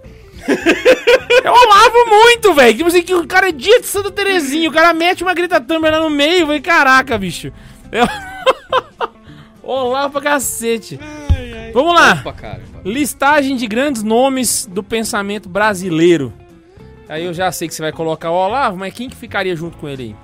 Eu vou repetir. Quando, quando as coisas faltam, Da história, né? Da história. você, você repete o que os mestres falaram. O, o Olavo disse que intelectualmente o Brasil deu quatro grandes contribuições para o mundo. Você tem que pensar que isso é todo um diálogo com, com o universal, com o eterno. Ele coloca sobre esses sentidos, né? Então, quando o, se fosse para ter um julgamento do Brasil, chegasse lá e Deus falasse assim: e você, o que, que você me apresenta? Aí ele, o Brasil falaria: eu tenho esses dons aqui, sim. o, o Olavo ele fez uma, uma lista com quatro nomes importantíssimos, né? Ele menciona outros em, em, em off que também deveriam estar perto desse patamar. Mas dentro do campo intelectual especificamente ele coloca é, a sociologia do Gilberto Freire, que está em diálogo com tudo que é mundial. Até hoje tem contribuição e é importantíssima para se entender o Brasil. Ah, mas ele é isso não, era. Você vai ler direito aí, foda-se. É, então, a sociologia do Gilberto Freire é importantíssima. Ah, um presente que o Brasil ganhou da Áustria, que foi o Otto Maria Carpo, e principalmente a sua história da literatura ocidental, porque ele tem ali um roteiro de tudo que seria importante, tudo que é basilar para se pensar o Ocidente, e ele fez isso aqui no Brasil, né? O presente que a gente ganhou da Áustria, tá em língua portuguesa no original, né, e tal, então a gente tá bem aí. Ah, depois teria a ciência jurídica, a filosofia jurídica do Miguel Reale, pai, né? Porque a forma como ele colocou a teoria tripartite do direito foi uma, uma revolução, inclusive, é uma coisa que fora do Brasil é muito bem vista, muito bem estudada. Cara, como é que o mundo dá a volta, né, mano? O cara era foda desse jeito, o filho dele depois virou o advogado do, do, do- do impeachment da Dilma, mano. Tem, um- vai ter, o Brasil, é, o Brasil é a Badiânia, Mano, entendeu? O não, Brasil é uma Badiânia velha. Pega a filha do Olavo, então. O Brasil não é para amadores. O Brasil, Brasil não é para amadores. o Brasil é a Badiânia velha. Brasil, você tem que tancar ou você tem que deixar aí. Brasil, tanque ou deixa. Na verdade, isso. Ô, mas é muito zoado, velho. É, velho, não a dá notícia não. de hoje da filha do Olavo é que ela quer pegar a parte que sobrar. é, sei lá se é verdade ou se é mentira, mas eu só vi a chamada, né? Tipo assim, filha do Olavo faz pouco caso da herança e diz que o que sobrar vai dar pro Lula. é porque ela é petista, tipo, é um caso muito zoado, velho. Mas, mas, mas, É até meio foda ela- de, ela- tratar. Tipo Do assim, ela sempre nada, foi zoada. assim? Não, ela sempre foi desse Não, jeito. ela é, ela é o problema ali. Ela É, do- sempre. é. Nem os irmãos não gostam dela. Tipo assim, ela é muito zoada mesmo. Nem os irmãos zoados não gostam Não, mas dela, os irmãos já é zoado, né? E Aham. ela é, tipo assim, muito mais. do- É, parece. velho. Então os irmãos tariqueiros lá e você tem ela. Então assim, os tariqueiros... Caraca, É se, verdade, se é ela verdade. consegue se destacar no meio um monte de irmão tariqueiro, putz grila aí. entendeu? No- Mas... no- no- ou seja, num recinto onde a Gugu de Carvalho, ela se destacou! Parabéns! Só! Puta que pariu, você é um orgulho pro Brasil! que que é isso? E o pior é que ela é a mais levada a sério da turma. É claro, é porque... a- Olha pra você ver. pra é- gente ver o nível do Brasil. Véi, véi, véi, véi, ela tá sentada no hall onde tem um Gugu de Carvalho, véi. E, E ela é... ela tá pra baixo. Mas tá, tá faltando um nome aí. Hã? Tá faltando um Tá nome faltando e eu ia um nome. perguntar mais E um. ela tá Mário pra baixo. Santos. Mas eu ia te perguntar do Vicente Ferreira da Silva, não, não coloca? Não, porque o, o- ele, ele coloca. O Vicente aparece na nota de rodapé quando ele menciona isso. Você pira? Fala, eu sei também que as contribuições do Vicente são muito boas e não sei o quê, mas a nível de originalidade e de é, expressão maior, eu vou colocar só esses quatro. Caramba. Isso aí é só no ramo intelectual filosófico. É. Ele não pegou literatura, por exemplo. Não, né? Irei. Ele, pro, pro Olavo, a literatura do Brasil, ela acaba é, quando morre o pessoal da velha guarda. do, do recente, assim, ele não, con- ele não consegue ver ninguém bom, não. Não vê ninguém bom, não. Mas Caraca. Recente? Cara, Quem? Tem. Ó, eu vou conheço também, eu tô comentar- perguntando, Ah, você Eu perguntou. Eu não conheço também. eu vou não. comentar de um brasileiro que eu estou lendo ainda, porque é livro de contos, então eu leio um de vez em quando. Que é o Alexandre Soares Silva. Se um dia você vê isso aqui, cara, eu adorei o seu livro, Um Homem que Lia Seus Próprios Pensamentos. É um livro bom pra caralho. Eu vou fazer uma confissão. Eu baixei um arquivo online, eu li o primeiro conto, fui lá e comprei o livro. Tá? Então, né? o- tá aí o- os benefícios de um, de um e-book. Um e-book pode fazer. Eu baixei 0800, claro. Na pirataria. Mas fui lá e comprei o livro. Ou seja, né? Tá, tá Deu aí. o devido crédito. Dei o devido crédito. Porque é muito bom, velho. É engraçado. Bicho, o tanto que é engraçado. Tem, tem um conto lá que é Dr. Mengele, é, fãs de Dawson's Creek. O que, que tem uma coisa que eu vi com a outra? Nada. Mas assim, é zoado. É muito engraçado. É bom pra caramba. Então, é muito. bom. Véi, é, é, sério. É muito, é muito, é muito bom. Assim, dos é, autores nacionais é, contemporâneos, eu li só o Alexandre Soares Silva e o desse é, é de fora, né? Porque aqui no, no Goiás também eu li o, o Ademir Luiz e acredito que o romance que ele escreveu, o Ah, o Ademir Luiz é o Ademir? O Ademir? Brother, Ah, Master, né? É, o Ademir ele tem o o romance Fogo de Junho, Fogo de Junho, Fogo de Julho. É de algum mês começa com É. J. É, É, algum, é algum fogo de festa junina. é algum fogo no de frio. quermesse. É algum um fogo de no quermesse. Se a- as pessoas forem é, descobrirem esse livro, tá? Do, do Ademir.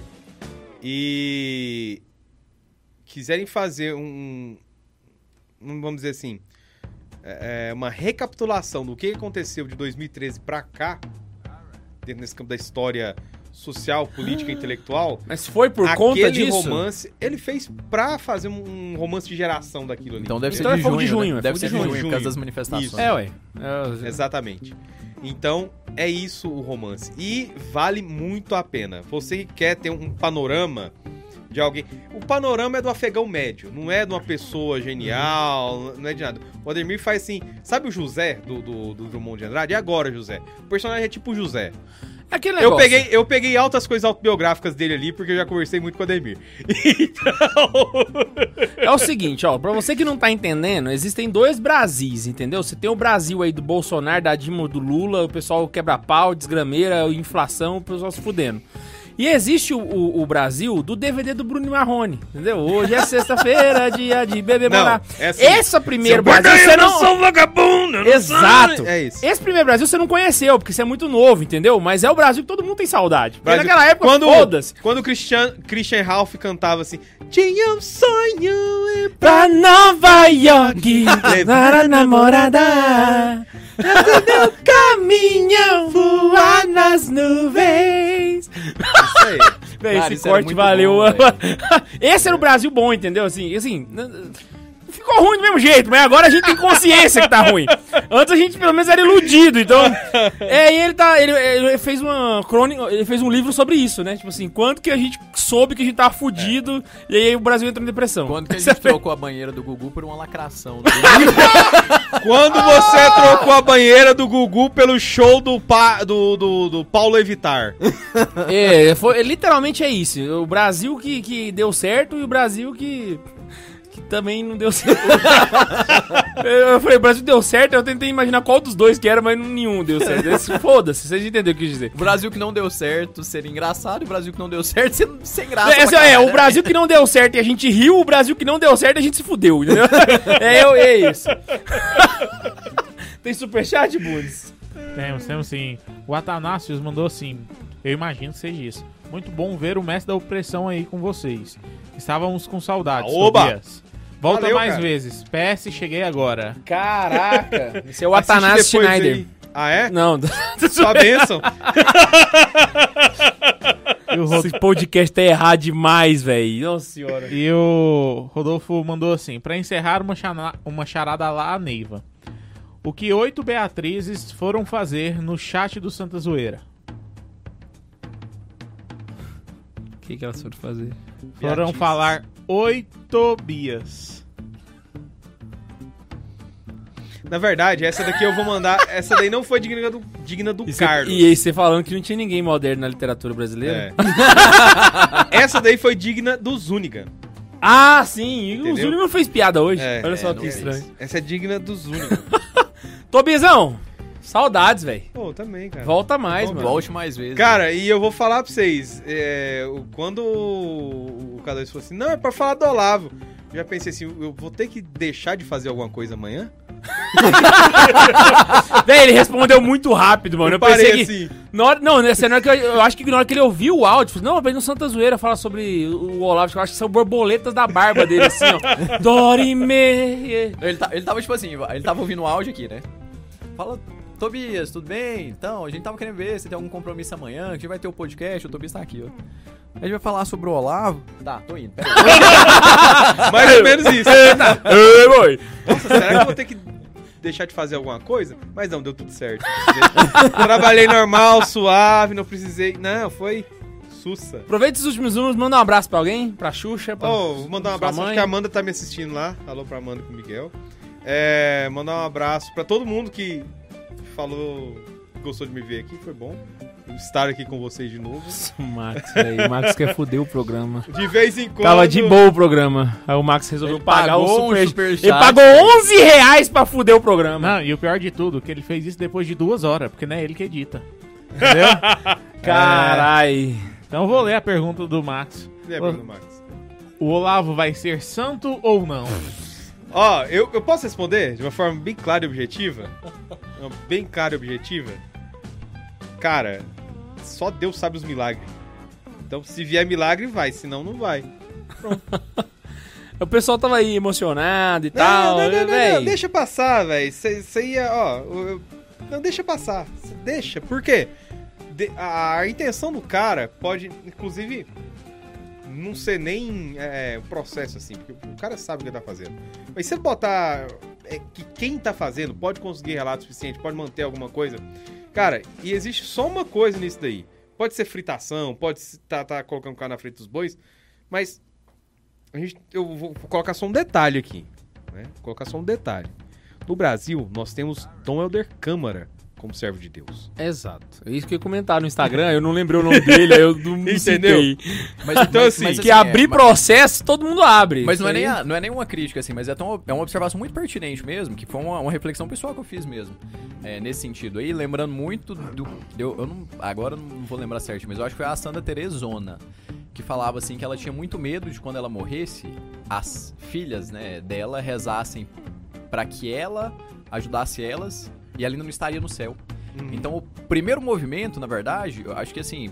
Claro que pode ter esse amor, essa preocupação e tal, mas primeiro, será que, que rezou pelo menos pela salvação da alma? É isso cara, que eu é ia primeira comentar. preocupação Imagina só nesse fazer. momento Olavo de Carvalho no purgatório e os fé da égua fazendo porque- carta Peraí, porque peraí, peraí, ele. Mas mas é- mas tá é melhor que nós, né? Não, Não, eu concordo. concordo, mas os caras podiam estar rezando missa, podiam estar rezando texto, estão lá escrevendo e-mail. É Puta merda. Exatamente, qual que é a observação? Não, Porque, tipo véi. O que é o Sandro? Aquele que viveu com heroicidade as virtudes. Ele viveu em grau heróico as virtudes. Exato. Então deixa que a igreja investiga isso através do, dos relatos, Sim. através do que o cara falou, através do que o cara escreveu e tal. Mas, velho, até chegar lá, velho, a gente não sabe, velho. E a gente vai, Vai olhando pra rezando, trás, são- vai é, é rezando. um ser humano humano como a E gente. você, então tem- já rezou uma Ave Maria tem- por ele hoje? Exato, velho. Então, pô, Reza antes de Maria pensar, reza pro cara, que é melhor sobrar a oração do que às vezes faltar, velho. Exato, Eu não, eu esse é o pensamento, velho. Eu falei isso no grupo, falei, velho, pô, eu acordei de madrugada e vi a notícia que o Olavo tinha morrido. Eu também fiquei, putz, velho. Uhum. E aí eu re rezei um lembráveis pra ele na hora, né? E aí, É a tipo mesma assim, coisa.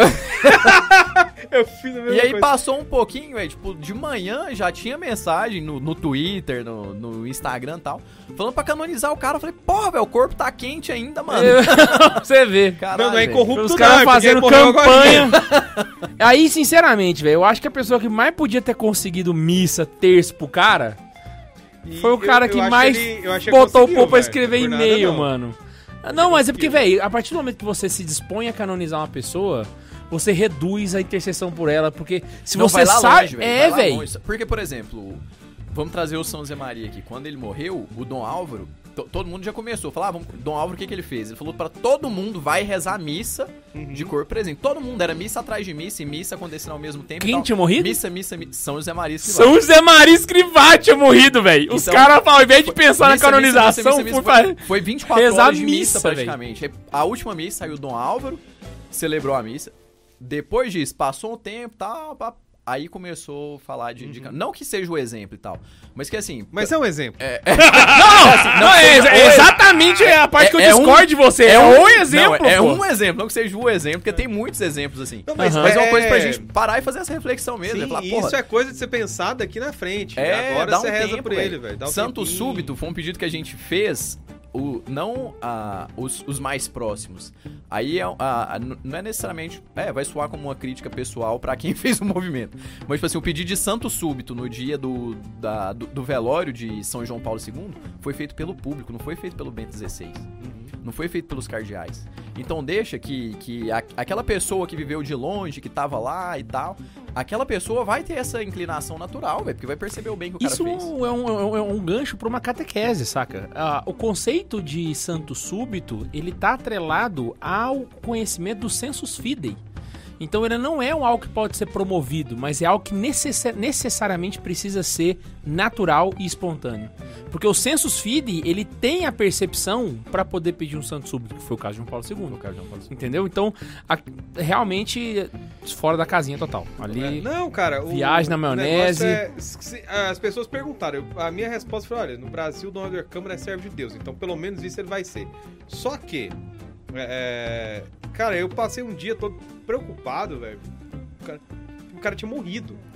O primeiro story seu, velho, foi reza pelo velho. Eu falei, bicho, é esse Véi, o- o- a mensagem Que agora. preocupação a mais que eu vou ter. O cara morreu agora, bicho. Mas, cara. Exatamente, velho. Você tá entendendo? Exatamente. É a grande preocupação que você tem, né? É essa. Ah, pelo menos eu. Cara, eu peguei um. Aprendi um. um fala. Uma. Ah, sei lá. Um hábito. Peguei um hábito de um, de um amigo do Luiz, inclusive. Porque tem uma vez a gente tava andando de carro. Qual isso? O Luiz do Parkour. De Goiânia. Ah, tá. Uma vez a gente tava andando de carro, acho que lá em Goiânia. A gente passou do lado de um, de um cortejo fúnebre. Eram uns três pessoas dentro do carro. Ele falou: "Ô, vamos rezar uma Maria pra esse cara. A gente não sabe como é que ele tá agora. Porra, que doido. Depois desse dia, eu comecei a prestar atenção. Se eu passo perto do cortejo, né, se eu vejo um carro funerário passando com um cortejo e tal, sei que tem um corpo ali, Ave Maria. Você não sabe. Ah, mas vai, cara, por exemplo, você não sabe o que, que a mãe de Deus vai fazer. Você não sabe o tamanho da misericórdia de Deus. Faz o seu reza. Não, e Reza. isso é que o- a, a catequese tradicional ensina. É. Morreu Reza. Reza. Sim. José Ma... São José o- Maria Escrivá. Na época, só José Maria Escrivá, né? 24 horas de missa pro cara, mano. Os Não, e passaram Sa- e- 24 horas rezando Cara, missa eu- pro cara, velho. Eu, eu podia ter olhado isso antes, mas se eu não me engano era a Santa Teresa que falava isso também, da- das irmãs do Carmelo. Todo mundo fala, não, Santa, ela falou, pô, será que quando eu morrer vocês vão rezar pra eu ir pro céu? Porque eu vou precisar. Não vai ficar rezando pra, que, pra canonizar, então reza pra eu ir pro céu primeiro. Aí depois vai, né? Então, Tem um certo caminho, né? Mas. É, não, e outra coisa também, agora só pra gente poder finalizar, é que assim, existe na cabeça das pessoas a ideia de que a canonização ela é uma atitude de condecoração a alguém pelo mérito da vida dela, como se fosse um Oscar, como se fosse um prêmio Nobel. Então a pessoa vai lá e é canonizada. A canonização não tem esse objetivo na igreja. Ele não foi feito pra ser uma coroa. Por quê? Primeiro porque a pessoa que é canonizada já tá no céu. E se ela tá no céu, foda-se o resto, Tá entendeu? Se foi mundo, canonizado, se tem paróquia com o nome dela, ela tá nem saber, cagando pra aí. O cara tá no céu, velho. Tanto Entendeu? é que tem uma pá de santo que você nunca nem. Nem ouviu Exato, falar, os caras né? tá nem aí se esse foi canonizado ou se não foi, entendeu? Agora, pra que que serve o santo? Pra que ele sirva pedagogicamente de um exemplo pro povo. Essa é uma atitude pedagógica da igreja. É só pra isso que existe a canonização. Então a gente precisa parar no Brasil com essa cultura mesquinha de achar que a canonização é um mero de um troféu. Pra É, alguém que é fez, ah, então ele merece esse prêmio. Igual, literalmente estão colocando a canonização no mesmo patamar de prêmio Nobel, de Oscar, de Grammy Latino. Não é, velho. Não é. Assim, não a- serve pra isso. Não, não é crítica Tá também, ligado? porque eu também sou, sou muito favorável à causa, tem a devoção privada, a- não a estampinha, mas o printzinho da oração, né? O Chesterton. vai ser um caso parecido com o do Olavo, por quê? Por que, que o processo de canonização do Chesterton não anda? Porque na diocese do Chesterton não tinha tanta devoção a ele, então o bispo não levou adiante, velho. Uhum. No caso do Olavo, vai pegar a diocese lá dos Estados Unidos. Será que ela vai ter devoção ao Olavo? Vai ser muito pouco, então vai depender de que um outro bispo ou outros bispos levem o processo adiante. Então é muito mais complexo. E se você for analisar também, imagina só. Então, assim, a... É muito independente se a gente acredita se ele era alvo de, de, de ser santo ou não, né? Cara, é, voltamos lá no diário filosófico dele. Mano, aquilo ali. Véi, Ele vai virar tipo a, a, Meu a irmão, Kiara Lubick lá, né? o que cara tem uma que porrada quiser- de áudio lá dos focolares lá e é, tem que ouvir tudo pra falar. É, mas é que tá, no Olavo você nem precisa ir muito longe pra achar coisa que vai complicar o problema. Entendeu? Então, tipo assim, é muito remota essa possibilidade. Eu, eu o meu ver. Posso estar falando coisa errada? Posso.